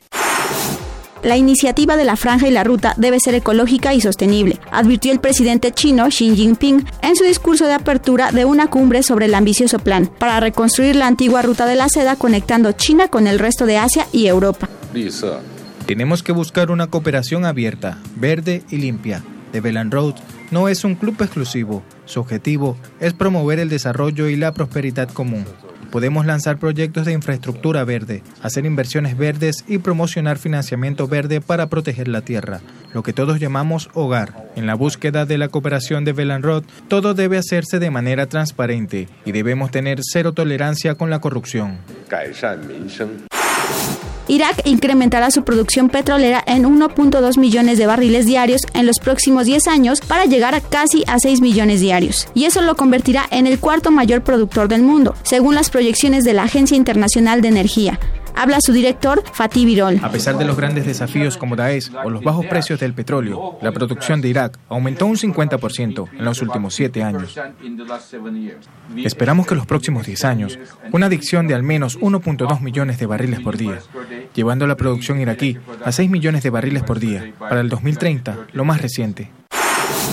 El lago Nakaru, en el oeste de Kenia y famoso por sus flamencos rosados y sus rinocerontes, está muriendo debido a la contaminación, alertó el gobierno keniano, que pidió una investigación para ofrecer soluciones sobre su futuro. Con audios de RT, las breves internacionales con Natalia Pascual. Porque tu opinión es importante, síguenos en nuestras redes sociales, en Facebook como Prisma RU y en Twitter como arroba PrismaRU. Relatamos al mundo. Relatamos al mundo. Continuamos dos de la tarde con 18 minutos. Ya está en la línea telefónica la maestra Mónica Martínez. Ella es miembro del Programa Universitario de Derechos Humanos de la UNAM. Maestra, bienvenida a este espacio. Buenas tardes. Hola, Deyanira. Buenas tardes. Muchas gracias por esta oportunidad. Gracias, eh, maestra, por aceptar esta llamada. Bueno, hablemos de los derechos de, de, las personas que no cuentan con una identidad legal. Me refiero a las poblaciones callejeras. Eh, vamos a poner este tema en perspectiva. Aquí en la Ciudad de México, nada más, por ejemplo, estas poblaciones son un grupo social de todos los días, que todos los días se ve expuesto a situaciones de discriminación basados en estigma, prejuicios. Y bueno, pues basta que salgamos a la calle, eh, recorrer las calles de nuestra ciudad, en esta capital, y verlos viviendo pues lo mismo debajo de un puente o pidiendo limosna o simplemente pues en una situación de calle deplorable. Nos hemos puesto a pensar eh, los derechos que si, si ejercen o no sus derechos, y me refiero, por ejemplo, hay programas en los que pudieran resultar beneficiados, pero que al no tener esa posibilidad de, ni de tener papeles y demás, se encuentran aún más en esta en esta situación. Y pues el este programa el programa de universitario de derechos humanos de la UNAM pues está haciendo un trabajo eh, muy noble para ayudar a estas personas. Platíquenos un poco del programa maestra. Ah muchas gracias. Bueno el programa universitario de derechos humanos eh, tiene muy pocos años pero uno de sus mayores compromisos es poder fortalecer la cultura de los derechos humanos en la comunidad universitaria entonces, a través de este programa llevamos diferentes investigaciones y, bueno, yo coordino hace dos años esta investigación sobre identidad legal y poblaciones callejeras en la Ciudad de México. Eh, el programa lo coordina el doctor Luis de la Barrera Solórzano y, bueno, como te decía, tiene diferentes eh, investigaciones a la par, pero esa en específico se concentra en la identidad legal como uno de los principales derechos humanos, una, llave de acceso para el ejercicio de los derechos. Así es, ejercicio de los derechos y además cuando nos preguntamos, por ejemplo, cuántas personas en la Ciudad de México viven en situación de calle, pues es muy difícil saberlo debido a que no se tiene pues este algún padrón específico. Se hacen esfuerzos, por supuesto, para pues eh, tratar también de que tengan un lugar donde comer, un, lugar donde pernoctar, se han abierto en su momento albergues, pero pues estamos hablando aquí de pues que no tienen un papel, no tienen un acta de nacimiento, eh, no tienen eh, eh, pues una alguna identificación que los lleve, por ejemplo, a que puedan ser parte de alguno algún programa social, por ejemplo. Y esto pues se vuelve un problema porque cómo se les invita o cómo es que se les puede ayudar. Así es, como bien dices, eh, realmente no existe un censo confiable que sea estadísticamente, estadísticamente o metodológicamente confiable que dé cuenta de cuántas personas. Hace un par de años, en el 2017, se llevó a cabo un censo bueno, un conteo, diría yo, eh, de población en calle y se dio eh, una cifra aproximada de 6.774 personas. Sin embargo, eh, ante la falta de esta suerte de fuente estadística confiable, tampoco podemos decir ni siquiera de dónde provienen, cuáles son sus características y sobre todo cuáles son sus problemáticas específicas para poder que, generar políticas públicas confiables o programas sociales o estrategias gubernamentales adecuadas y oportunas. Entonces, es por eso que la importancia de, centrarnos un poco en la problemática de la población, pero poder también eh, especificar cuáles serían las acciones que se pueden llevar a cabo a partir de información confiable. Así es, información confiable que se tenga. Se tiene un registro, por ejemplo, del en 2017, el IASIS, que es el Instituto de Asistencia e Integración Social, detectó que casi 7.000 personas son miembros de poblaciones callejeras, definidas como aquellas que viven en la calle, integradas por un conjunto heterogéneo de individuos. Podemos encontrar muchas veces hasta familias que están viviendo en la calle, podemos encontrar eh, personas que viven solas en, en la calle, que están en condición de indigencia y que, pues, muchas veces estas personas incluso pues no no tienen esta posibilidad de pues de acercarse a alguna institución, no saben ni siquiera quizás dónde se encuentran, dónde ir, no hablan con las demás personas y esto se vuelve pues muy difícil porque si bien estas personas como seres humanos por supuesto tienen derechos, no los están pudiendo ejercer. Así es, eh, como bien mencionas, por ejemplo, parte del trabajo que realizamos fue tratar de identificar cuáles eran sus principales motivaciones eh, para poder recuperar o obtener documentos de identidad. Y, por ejemplo, una de las principales es tener atención médica o conseguir un empleo o tener dónde rentar o dónde vivir. Como bien dices, mucha de la población que nosotros podemos observar diariamente eh, en la cotidianidad en las calles, eh, damos por hecho que todo el tiempo la pasan en, en calle. Y no, o sea, la verdad es que hay un fenómeno de vaivén, de vaivén en donde las personas pueden dormir en calle eh, cinco días de la semana y tal vez uno recurren a un hotel para poder tener servicios sanitarios o recurren a un albergue, pero en sí la precariedad de sus condiciones los lleva a permanecer el mayor tiempo posible en calle. Así es, y es que, por ejemplo, esta la identidad legal, pues es uno de los primeros derechos humanos que debe ser reconocido y garantizado por las instituciones. Y bueno, pues muchos, muchas instituciones a las que se han enfrentado es bueno, yo no le estoy legando esa, negando esa identidad legal, sin embargo, pues bueno, tampoco puedo salir como autoridad a la calle y hacer todo este este censo. Así que esto, pues viene bien de este programa para que se pueda tener un conteo más acercado y se pueda no solamente dar este derecho de identidad legal, sino quizás pasar también a otro a otro momento y poderles dar quizás esa posibilidad de que cambien de que cambien su vida. Sus condiciones de vida. Exactamente. Sí, un poco la intención eh, o el propósito de esta investigación es poder eh, vincular de qué forma la identidad legal tiene una suerte de puerta de entrada para que las personas que viven en calle puedan acceder a otros derechos, puedan contar con eh, ya sea recuperar sus documentos escolares, poder tener acceso a un nuevo trabajo, un, trabajo que no sea informal, que es el que característicamente tienen en la vía pública, y puedan también eh, pues tener atención médica, servicios de salud, que muchos de esos derechos, eh, lo, terrible es que son negados simplemente por no tener documentos de identidad. eh, por ejemplo, una ambulancia puede no subir a una persona que necesita atención médica en la calle porque no tiene una identificación, o una mujer que tiene un eh, parto y que ha vivido en calle puede que sea separada de este hijo por no tener una identificación. Todos estos derechos que para nosotros podría ser eh, pues un poco dados, dados ¿no? Eh, por sentado, la, la, verdad es que en la realidad cotidiana de la población en calle eh, es un es un derecho negado simplemente el tránsito personas que son detenidas en el tránsito diario por su apariencia y que tienen que identificarse para poder continuar con su camino. Así es. Entonces la identidad de alguna forma se liga con todos estas, estos derechos ¿Y, ¿Y, cómo, ¿Y cómo es que le están haciendo? ¿Se van acercando estas personas? Porque incluso uno identifica ya algunas personas que cotidianamente eh, quizás se puede encontrar en la calle, ubica, ubicamos dónde se sitúan normalmente.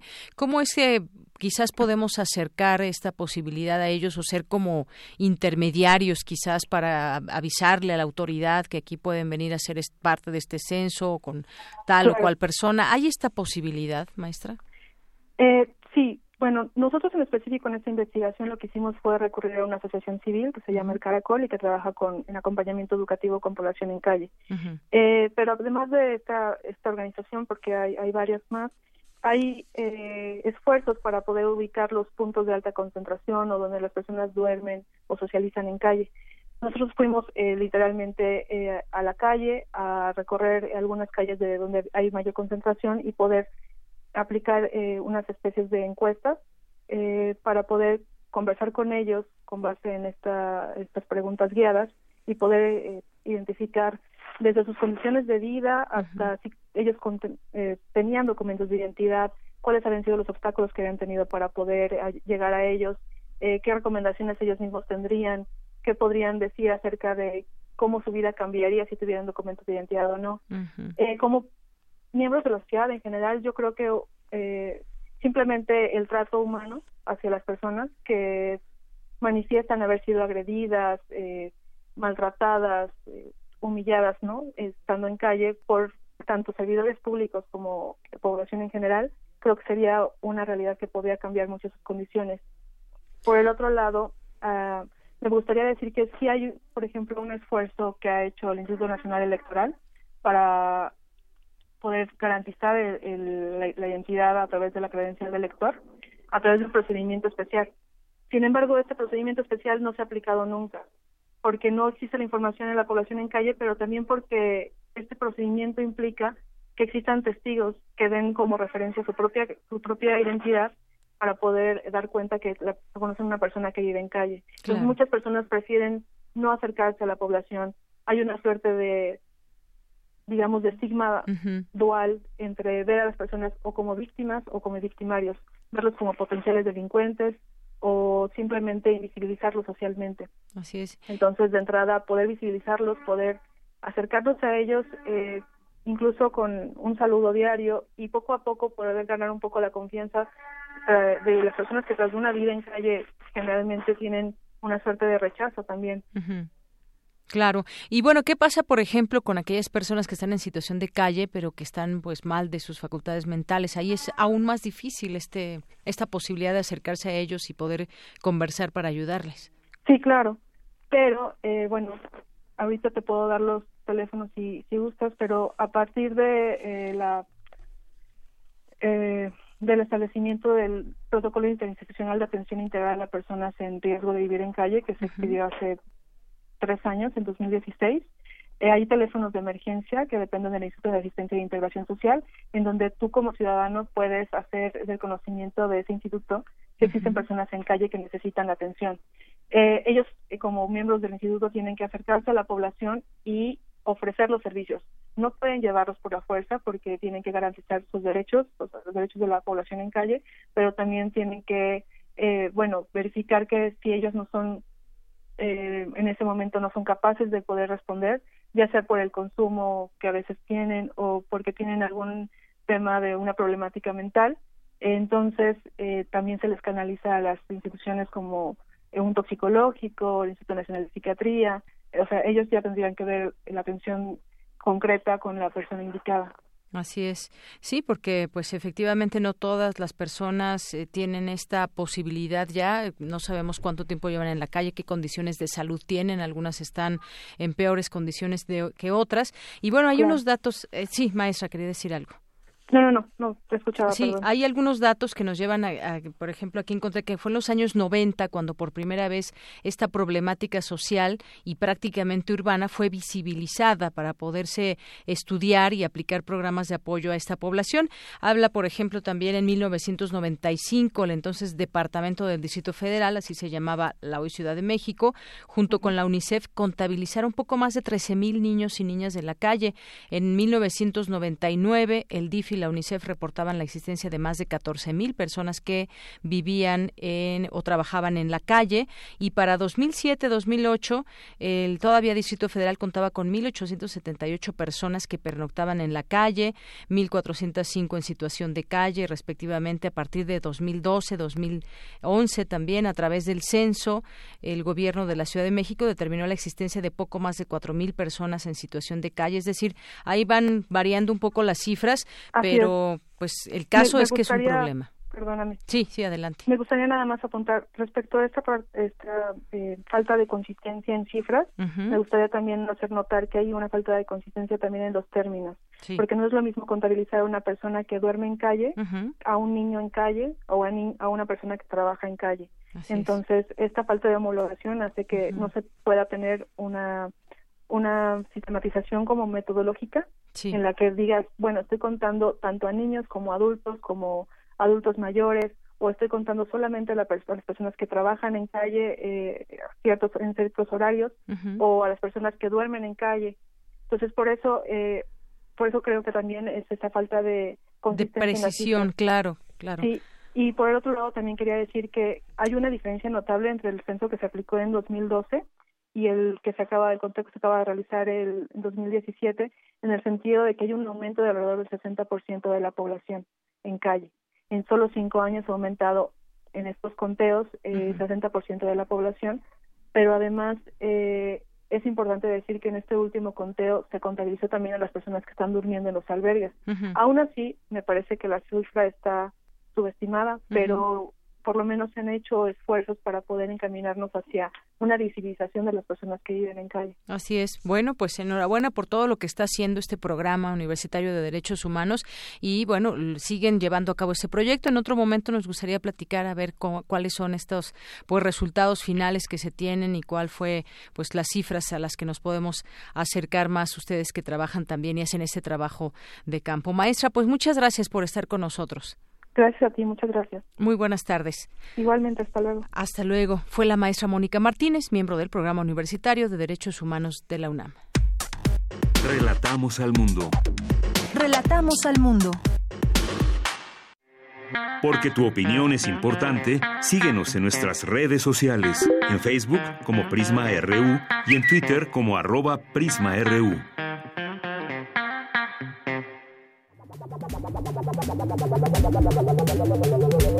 El refractario, RU. Bien, pues estamos ya en Refractario RU, como todos los viernes, con el maestro Javier Contreras, maestro en Derecho y profesor de la FESA Catlán. ¿Cómo estás, Javier? Hola, ¿qué tal, Deyanira? Muy buena tarde para ti y para todo el amable auditorio de Prisma RU. Pues hoy, como cada viernes que nos escuchamos, hoy es un gran día para estar vivos y en la República han ocurrido muchísimas cosas. ¿Con qué te gustaría empezar? Pues vamos a iniciar con esta, la minuta de reforma educativa, que fue, pues bueno, varios días tensos ahí, el memorándum y otras cosas, Javier. Exactamente, pues hemos visto que la polémica se desató desde que el presidente de los Estados Unidos mexicanos, Andrés Manuel López Obrador, pues eh, emitió este memorándum a dos secretarías, particularmente la Secretaría de Gobernación y la Secretaría de Educación Pública. Ojo, es importante mencionar y tendría que coincidir con el senador Martí Batres cuando se dice toda acción de gobierno o de cualquier otro poder de buenas a primeras o prima facie no es una acción eh, inconstitucional abiertamente. Primero se tiene que denunciar esto y eventualmente se podrá declarar o no la inconstitucionalidad de un acto de autoridad. Pero ese es otro tema. Regresando hacia reforma educativa, es muy importante lo que ocurrió en la Cámara de Diputados, es decir, cuando hablamos de que este, esta minuta, este dictamen que salió de esta Cámara, recupera, me parece, cosas muy, muy buenas. Muy, muy buenas cuando empezamos de buenas a primeras con educación temprana. Esta primera infancia es un tema de avanzada en la pedagogía y también para los derechos humanos en términos de educación. Y eso no lo habíamos contemplado. Y ahora también un tema del cual podríamos decir que es polémico a primera vista, pero que creo que puede generar grandes dividendos para la educación pública en México, es la obligatoriedad a partir de ese momento, bueno, ya que se apruebe la reforma constitucional, de la educación superior Puede ser incluso un reto para nuestra universidad, puesto que tendremos que hablar de recursos suficientes para poder garantizar el derecho de las y los mexicanos a la educación superior. Y dicho sea de paso, el mismo texto constitucional marca que toda, toda la educación impartida por el Estado mexicano deberá ser de carácter gratuito.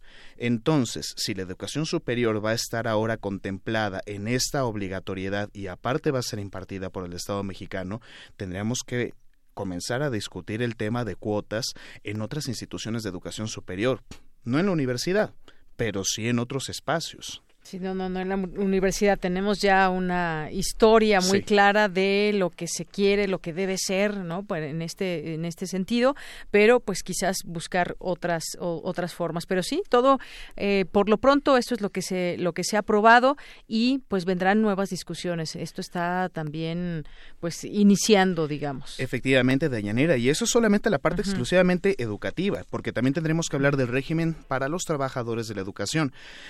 Al quitar esta reforma del 2013 del sexenio de Peña Nieto, pues tendríamos que recuperar entonces que va a desaparecer el INE, ese Instituto Nacional de Evaluación Educativa, y que también quedaría abrogada la Ley General del Servicio Profesional Docente.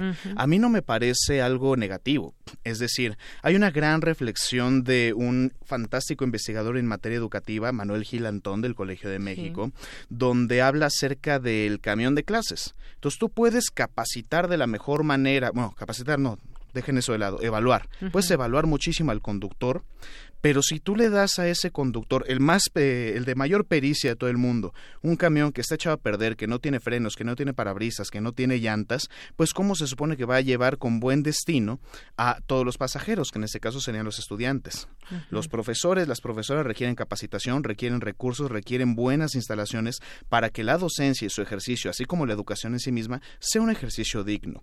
Entonces, hablar de la Ley General de Servicio Profesional Docente, abrogarla, es permitir también regresar a los trabajadores de educación a la protección del artículo 123 constitucional y no considerarlos como trabajadores de excepción, que pueden estar regidos por este viejo régimen punitivo de la anterior reforma educativa. Creo que hay que rescatar también lo bueno de esto que se ha promovido hasta el momento. Muy bien, bueno, pues Javier, cambiemos de tema. La situación de violencia en el país. Hoy comienzan actividades la Guardia Nacional en Minatitlán, Veracruz, justamente donde hace unos días se llevó a cabo esta, este asesinato, esta matanza de personas que estaban en una fiesta. Es una, una demanda, como lo hemos dicho, constante de la sociedad mexicana. Exactamente, Dayanera. Yo creo que es uno de los temas más delicados que enfrenta la administración actual y, por supuesto, la herencia de violencia que dejaron los gobiernos anteriores Vamos a ver cómo funciona este primer experimento de coordinación con la nueva Guardia Nacional, que ojo, hay que recordar que también se tienen que aprobar las leyes secundarias para regular a la misma, pero eso no significa que esté imposibilitada del todo para actuar. Aquí ya tendríamos que tener discusiones de carácter constitucional que me parece que en este momento no sería del todo pertinente abrir. Sin embargo, el tema en Minatitlán y en Veracruz en general sobre violencia es muy alarmante. Confío en que los esfuerzos del gobernador allá, García, y también de la mano, ¿por qué no?, con la Fiscalía General de aquel estado, que recordemos es de extracción yunista, es decir, del gobierno anterior de, de aquel estado, Veracruz, pues traten de coordinar sus acciones para evitar entorpecer como botín político para uno u otro la justicia, la llegada a la justicia de estas víctimas.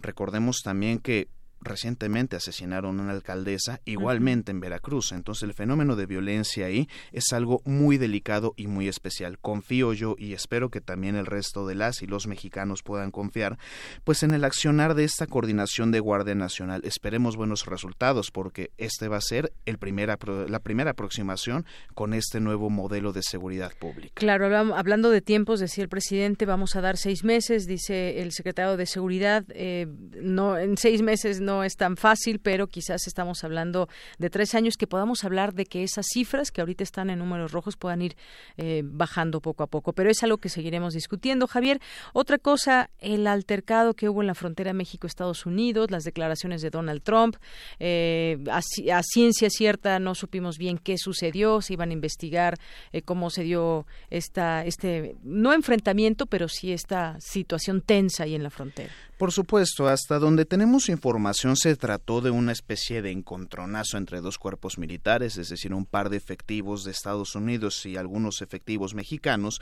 donde se les requisaron las armas unos con otros, ¿no? Y a final de cuentas no hubo un tiro, pero sí generó esta conflictiva, esta tensión, pues porque la verdad es que ocurrió en terreno estadounidense, entonces eso lo tendríamos que tomar en cuenta.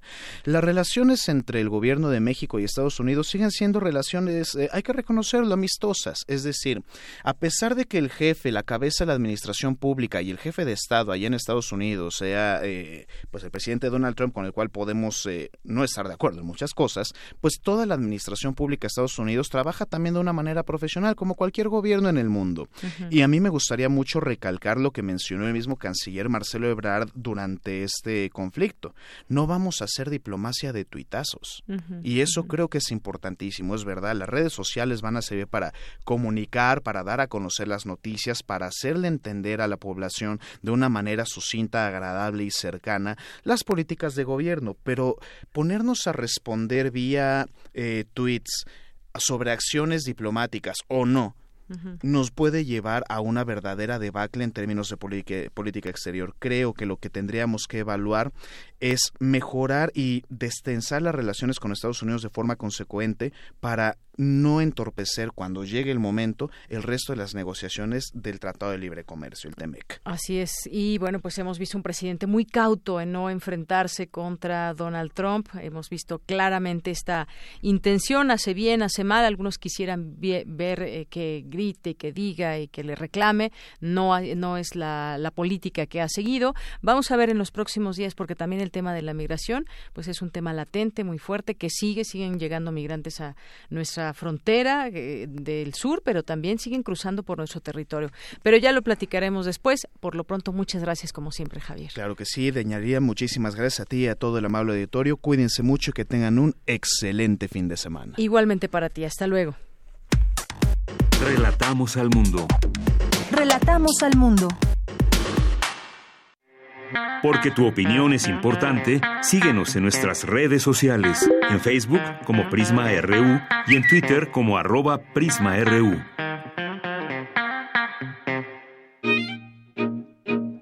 Melomanía RU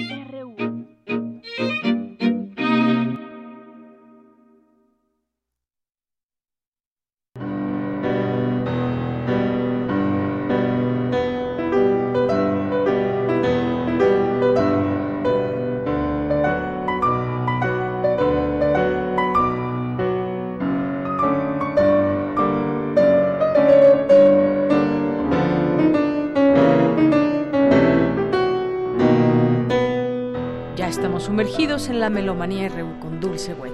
tal, Escuchando Montescos contra Capuletos. Es la sexta de las diez piezas del ballet Romeo y Julieta, opus 75, de Sergei Prokofiev. Fíjense que, chicos, amigos melómanos, todo el equipo, este, estamos ya anunciando inclusive que la fiesta del libro y de la rosa la tenemos la próxima semana y desde ahí ya transmitiremos. Pero el nacimiento de William Shakespeare se celebra hoy, un día como hoy 26 de abril de 1564, hace 455 años. Y bueno, pues Shakespeare es maravilloso en todos sentidos, no solo por sus obras eh, para las letras inglesas, y yo creo que para todos. Su influencia es impresionante. Sobre todo yo creo porque supo extraer lo mejor y lo peor del ser humano, ¿no? Este, podríamos decir que sus obras son clásicos atemporales. Yo, como me fascina el teatro, siempre voy a todo, buenas o malas. Tenía mucho ay, pues este, aquí, mm, digamos, me preguntaba yo, ¿qué dudas acerca de qué qué acompañarles, con qué música, porque inclusive hay sonetos, lo conocemos muchísimo como dramaturgo, pero mm, todos sus sonetos, Venus también y Adonis, que es una obra mucho, muy importante este, pues mm, casi no la escuchamos y también habría esa posibilidad. Pero bueno, pues decidí que para poder hablar encima no podemos tener poesía y encima hablar, ¿no? Entonces, por eso escogí a Sergei Prokofiev, porque resulta que él nace el 23 de abril, cuando fallece Shakespeare. Y dije, bueno, me lo puso, la vida nos lo puso así, ¿no? Estamos oyendo una interpretación del gran Boris Berman, porque tiene grabada toda la obra de Sergei Prokofiev en un disco Chandos de 1990 elaborado en Inglaterra. Y vámonos con las invitaciones, amigos. Tenemos cuatro invitaciones este fin de semana, sábado y domingo. Empecemos con Samuel Pasco, un proyecto maravilloso, delicioso de la Facultad de Música, la Orquesta Sinfónica Estanislao Mejía, pero también el taller de ópera. Escuchemos.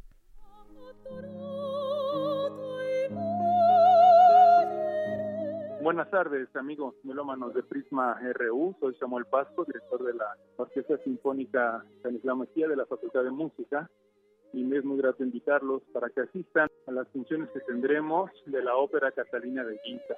La ópera Catalina Guisa es una obra que se está recreando, se está haciendo un estudio musicológico sobre ella, haciendo una edición crítica, apoyado por el por PAPI, que es un programa de estímulos en la investigación y es un gusto con el taller de ópera de la Facultad de Música y la orquesta poder hacer esas presentaciones con jóvenes cantantes y la orquesta. He de comentar también que la ópera tiene tres actos, dos de los cuales la partitura de orquesta se extravió, solo se encontró la partitura de piano.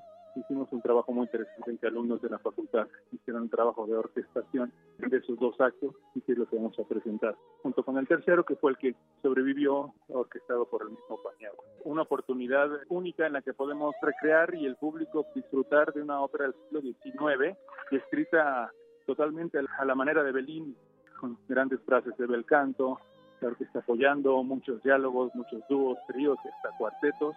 Es una ópera que realmente vale la pena, muy bien escrita, las partes vocales están escritas no solamente con mucho oficio en el sentido de que están muy idiomáticas para la voz, sino que va expresando perfectamente lo que va diciendo el texto. Una obra que vale la pena y realmente están cordialmente todos invitados. La Orquesta Sinfónica Stanislao Mejía está compuesta por jóvenes alumnos de la Facultad de Música. Ha estado trabajando durante el semestre. El trabajo de, montaje de una ópera es un trabajo muy diferente a la música sinfónica y es muy bueno para los muchachos estar en contacto con los cantantes, con tantas cosas impredecibles que pueden pasar durante el desarrollo de una ópera, lo que pasa en escena, lo que pasa con los cantantes, el tener que esperar más de lo previsto en alguna actuación que pueda darse y todo eso de alguna manera es una parte importante de su formación y de su desarrollo integral como alumnos profesionales de música.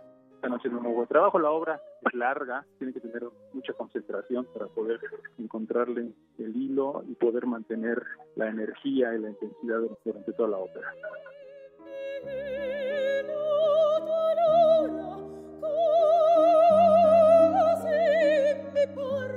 Será un gusto verlos en las funciones. La primera función será mañana sábado a la una de la tarde, entrada libre, en el foro José Luis Ibáñez, el anexo de la Facultad de Filosofía. Y luego tendremos otras tres funciones en el auditorio de arquitectura, el auditorio Carlos Lazo. Todas son entrada libre y son los días 3, 7 y 9. Están cordialmente invitados, 6 de la tarde. Será un gusto verlos y poder escuchar la interpretación de esta ópera tan interesante. Y no solo interesante, sino que muy bella y muy bien escrita. Espero poder verlos por ahí. Buena tarde. Zenobio Paniagua vivió entre 1812 y 1882 en México. Gracias a este taller de ópera tenemos esta canción grabada en la discoteca, es lo único que tenemos, así que vamos a tener ya una ópera. Es gran trabajo el que están haciendo en la facultad.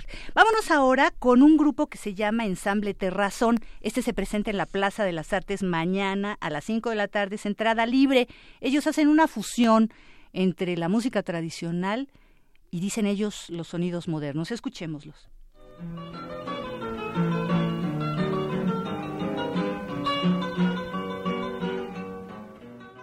Hola amigos melómanos de Prisma RU, un saludo enorme. Mi nombre es Harvey García, espero que todos estén muy bien. Nosotros estamos aquí, somos de razón, nosotros le cantamos a la tierra, le cantamos a la madre tierra. Vamos a presentar un concierto en el Centro Nacional de las Artes, en la Plaza de las Artes, mañana sábado a las 5 de la tarde.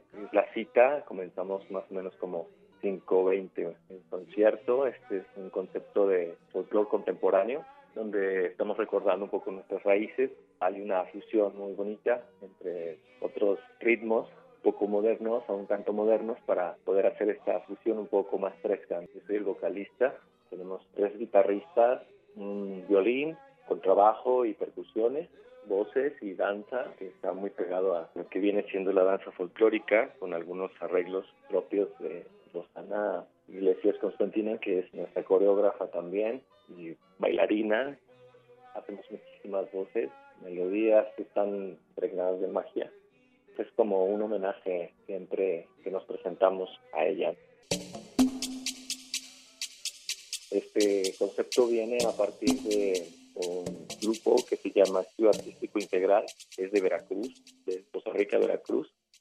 Estudio Artístico Integral se dedica, obviamente hay muchas tendencias del arte que se fusionan como el teatro, danza, música. Es una escuela donde, bueno, me toca realmente a mí ser el director. Un saludo a todos los chicos de por allá. Este concepto nace precisamente de ahí. Hacemos referencia mucho a nuestras raíces, hacemos obras musicales. Presentamos algunas ya aquí en el Centro Nacional de las Artes. La, la más famosa o la que tuvo más fuerza fue Tierra de Magia, que tiene que ver mucho con el Día de Muertos.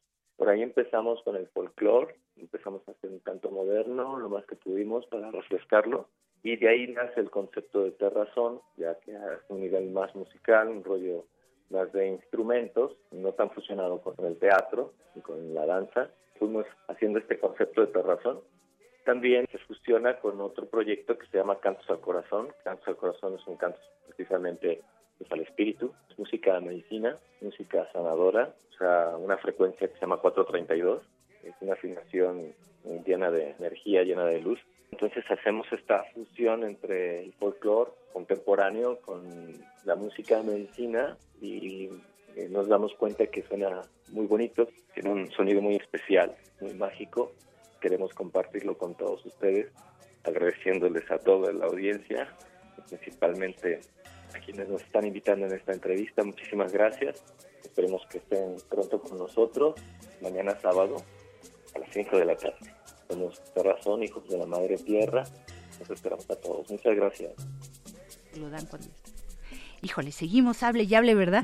Bueno, pues nos vamos, ¿qué les parece? Ahora con la invitación de Gaby Horta. Gaby Horta la hemos escuchado aquí en la sala Julián Carrillo, es una de las integrantes de Barra Libre. Barra Libre es, eh, bueno, parece que fuera un ensamble como de tragos, ¿no? Pero no, es un ensamble de percusiones de tres chicas y presentan su primer álbum discográfico que se llama Triciclo. Ella nos invita mañana, es libre, esa es la entrada libre en la sala Herminio Novelo de Laulinho Lisli, pero el próximo viernes se pagan 20 pesos en la Manuel M. Ponce. Escuchemos la invitación que nos hace Gaby Horta, como me dio todo el disco, me lo mandó este, yo pude poner un pedacito de cada una de las piezas de las cuales habla. Así que, pues para que ustedes tengan una idea de qué podríamos escuchar en el concierto. ¿Qué tal amigos melómanos de Prisma RU? Les habla Gabriela Horta, integrante del Teo de Percusión Barra Libre. Esta es una invitación a las presentaciones discográficas que tendremos porque Barra Libre está estrenando disco. Es un disco muy bonito porque son obras originales para teo de percusión, que casi no hay, de compositores mexicanos. El disco se llama Triciclo Música Mexicana para teo de percusión. En este disco participan compositoras básicamente mujeres y tenemos a un gran amigo compositor como único compositor varón que es Jan Angelus Pichardo. Las demás compositoras son Patricia Moya, tiene Enríquez Morán, Mariana Villanueva, Nali Sánchez.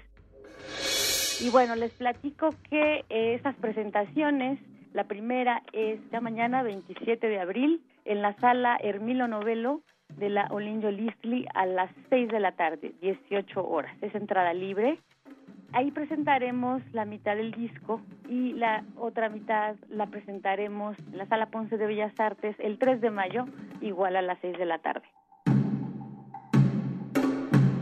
Entre las dos presentaciones vamos a tocar el disco completo, cosa que nos parece fantástica y una gran oportunidad que no pensamos desaprovechar el día de mañana tocaremos Triciclo, la pieza que lleva el título del disco de Patricia Moya. Y tocaremos después Trazos de Luz de Annalise Sánchez Neri. Después tocaremos La Bagatela Mexicana, versión para percusiones de Luz María Tinajero.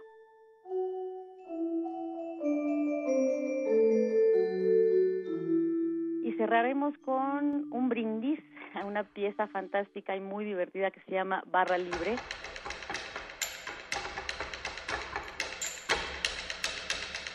Pieza de Diana Circe Valdés, que cada movimiento nos presenta una bebida. El primer movimiento es tequila, el segundo es estaventún, el tercero mezcal y cerramos con un brindis con el cuarto movimiento que es barra libre una pieza muy divertida que ojalá tengan la oportunidad de acompañarnos y escucharnos. Extiendo nuevamente la invitación, el día de mañana, sale Hermilo Novelo de Laulinho Lisli, entrada libre, 27 de abril mañana, o bien el 3 de mayo viernes, los esperamos a las 6 de la tarde en la Manuel M. Ponce de Bellas Artes, aquí el boleto cuesta 20 pesos. Y el disco ya va a estar a la venta. Les agradecemos mucho, melómanos, acompáñenos. Mil, mil gracias. Ahí estamos escuchando todavía el final, este brindis de Barra Libre, composición de Diana Circe Valdés, una compositora que vive ahorita en Alemania y que verdaderamente le ha escrito a todo mundo. Ya, llevo, lleva tres estrenos este año y estamos en abril. Bueno, pues este nos vamos ahora con la invitación de Alyosha Barreiro. Ellos están saliendo ahorita en testimonio de oídas porque se presentan su álbum atemporal. A ver si les gusta en el Foro Limberg este domingo. Eh, a las 18 horas, Avenida Michoacán 39 en la Hipódromo Condesa. Es entrada libre dentro de Neuma, el Festival Internacional de Jazz. Escuchemos.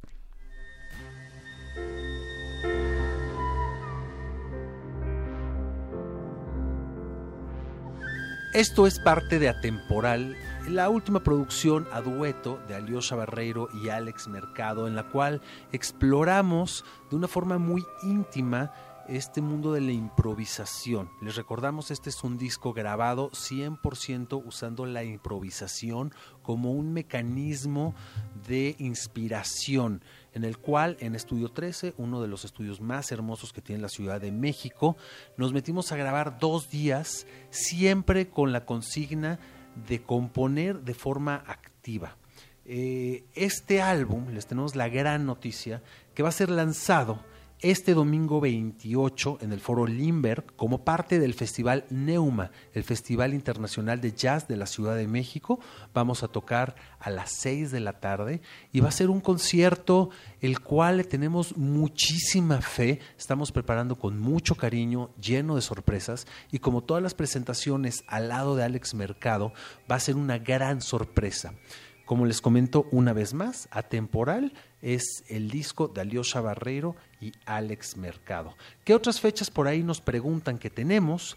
Vamos a estar en mayo, el 18 de mayo, en la Casa de la Música de Viena, en Puebla. Esto va a ser un concierto mucho más íntimo, ya que es un lugar con cupo limitado, entonces si les interesa, pues les sugiero que se acerquen a la Casa de la Música en Viena, esto es en Puebla, y pues vienen muchas, muchas sorpresas. Síganos en nuestras redes sociales, Alex Mercado o Alex Mercado Jazz. Yo soy Aliosha Barreiro, a mí me encuentran en mi página oficial, alioshabarreiro.com o en Facebook, Twitter, Instagram, por todas partes, donde siempre estamos compartiendo las presentaciones. Tenemos también el fallecimiento de Count Basie. Count Basie formó su propia orquesta, la Count Basie Orchestra, y verdaderamente pues él fue pianista, organista, director de orquesta y compositor de jazz. Esta pieza que estamos viendo, Jumping at the Good Side, de 1938 fue una pieza loquísima. Todo el mundo bailaba, tiene muchas, muchos videos y es extraordinario. Te dan ganas como de meterte a bailar. Todo esto, ¿por qué? Preparando tanto el Día Internacional de la Danza, que es el próximo domingo 28, bueno, es el 29, pero acá lo celebramos el domingo, como el Día Internacional del Jazz, que es el próximo miércoles. Estamos preparando también la programación musical, todo el domingo tenemos jazz también, y tenemos a Alex Mercado en Testimonio de Oídas. Muy bien, pues con esto llegamos al final. Muchas gracias, Dulce, gracias a usted que nos sintoniza. Nos escuchamos el lunes en punto de la una. Gracias, buen provecho.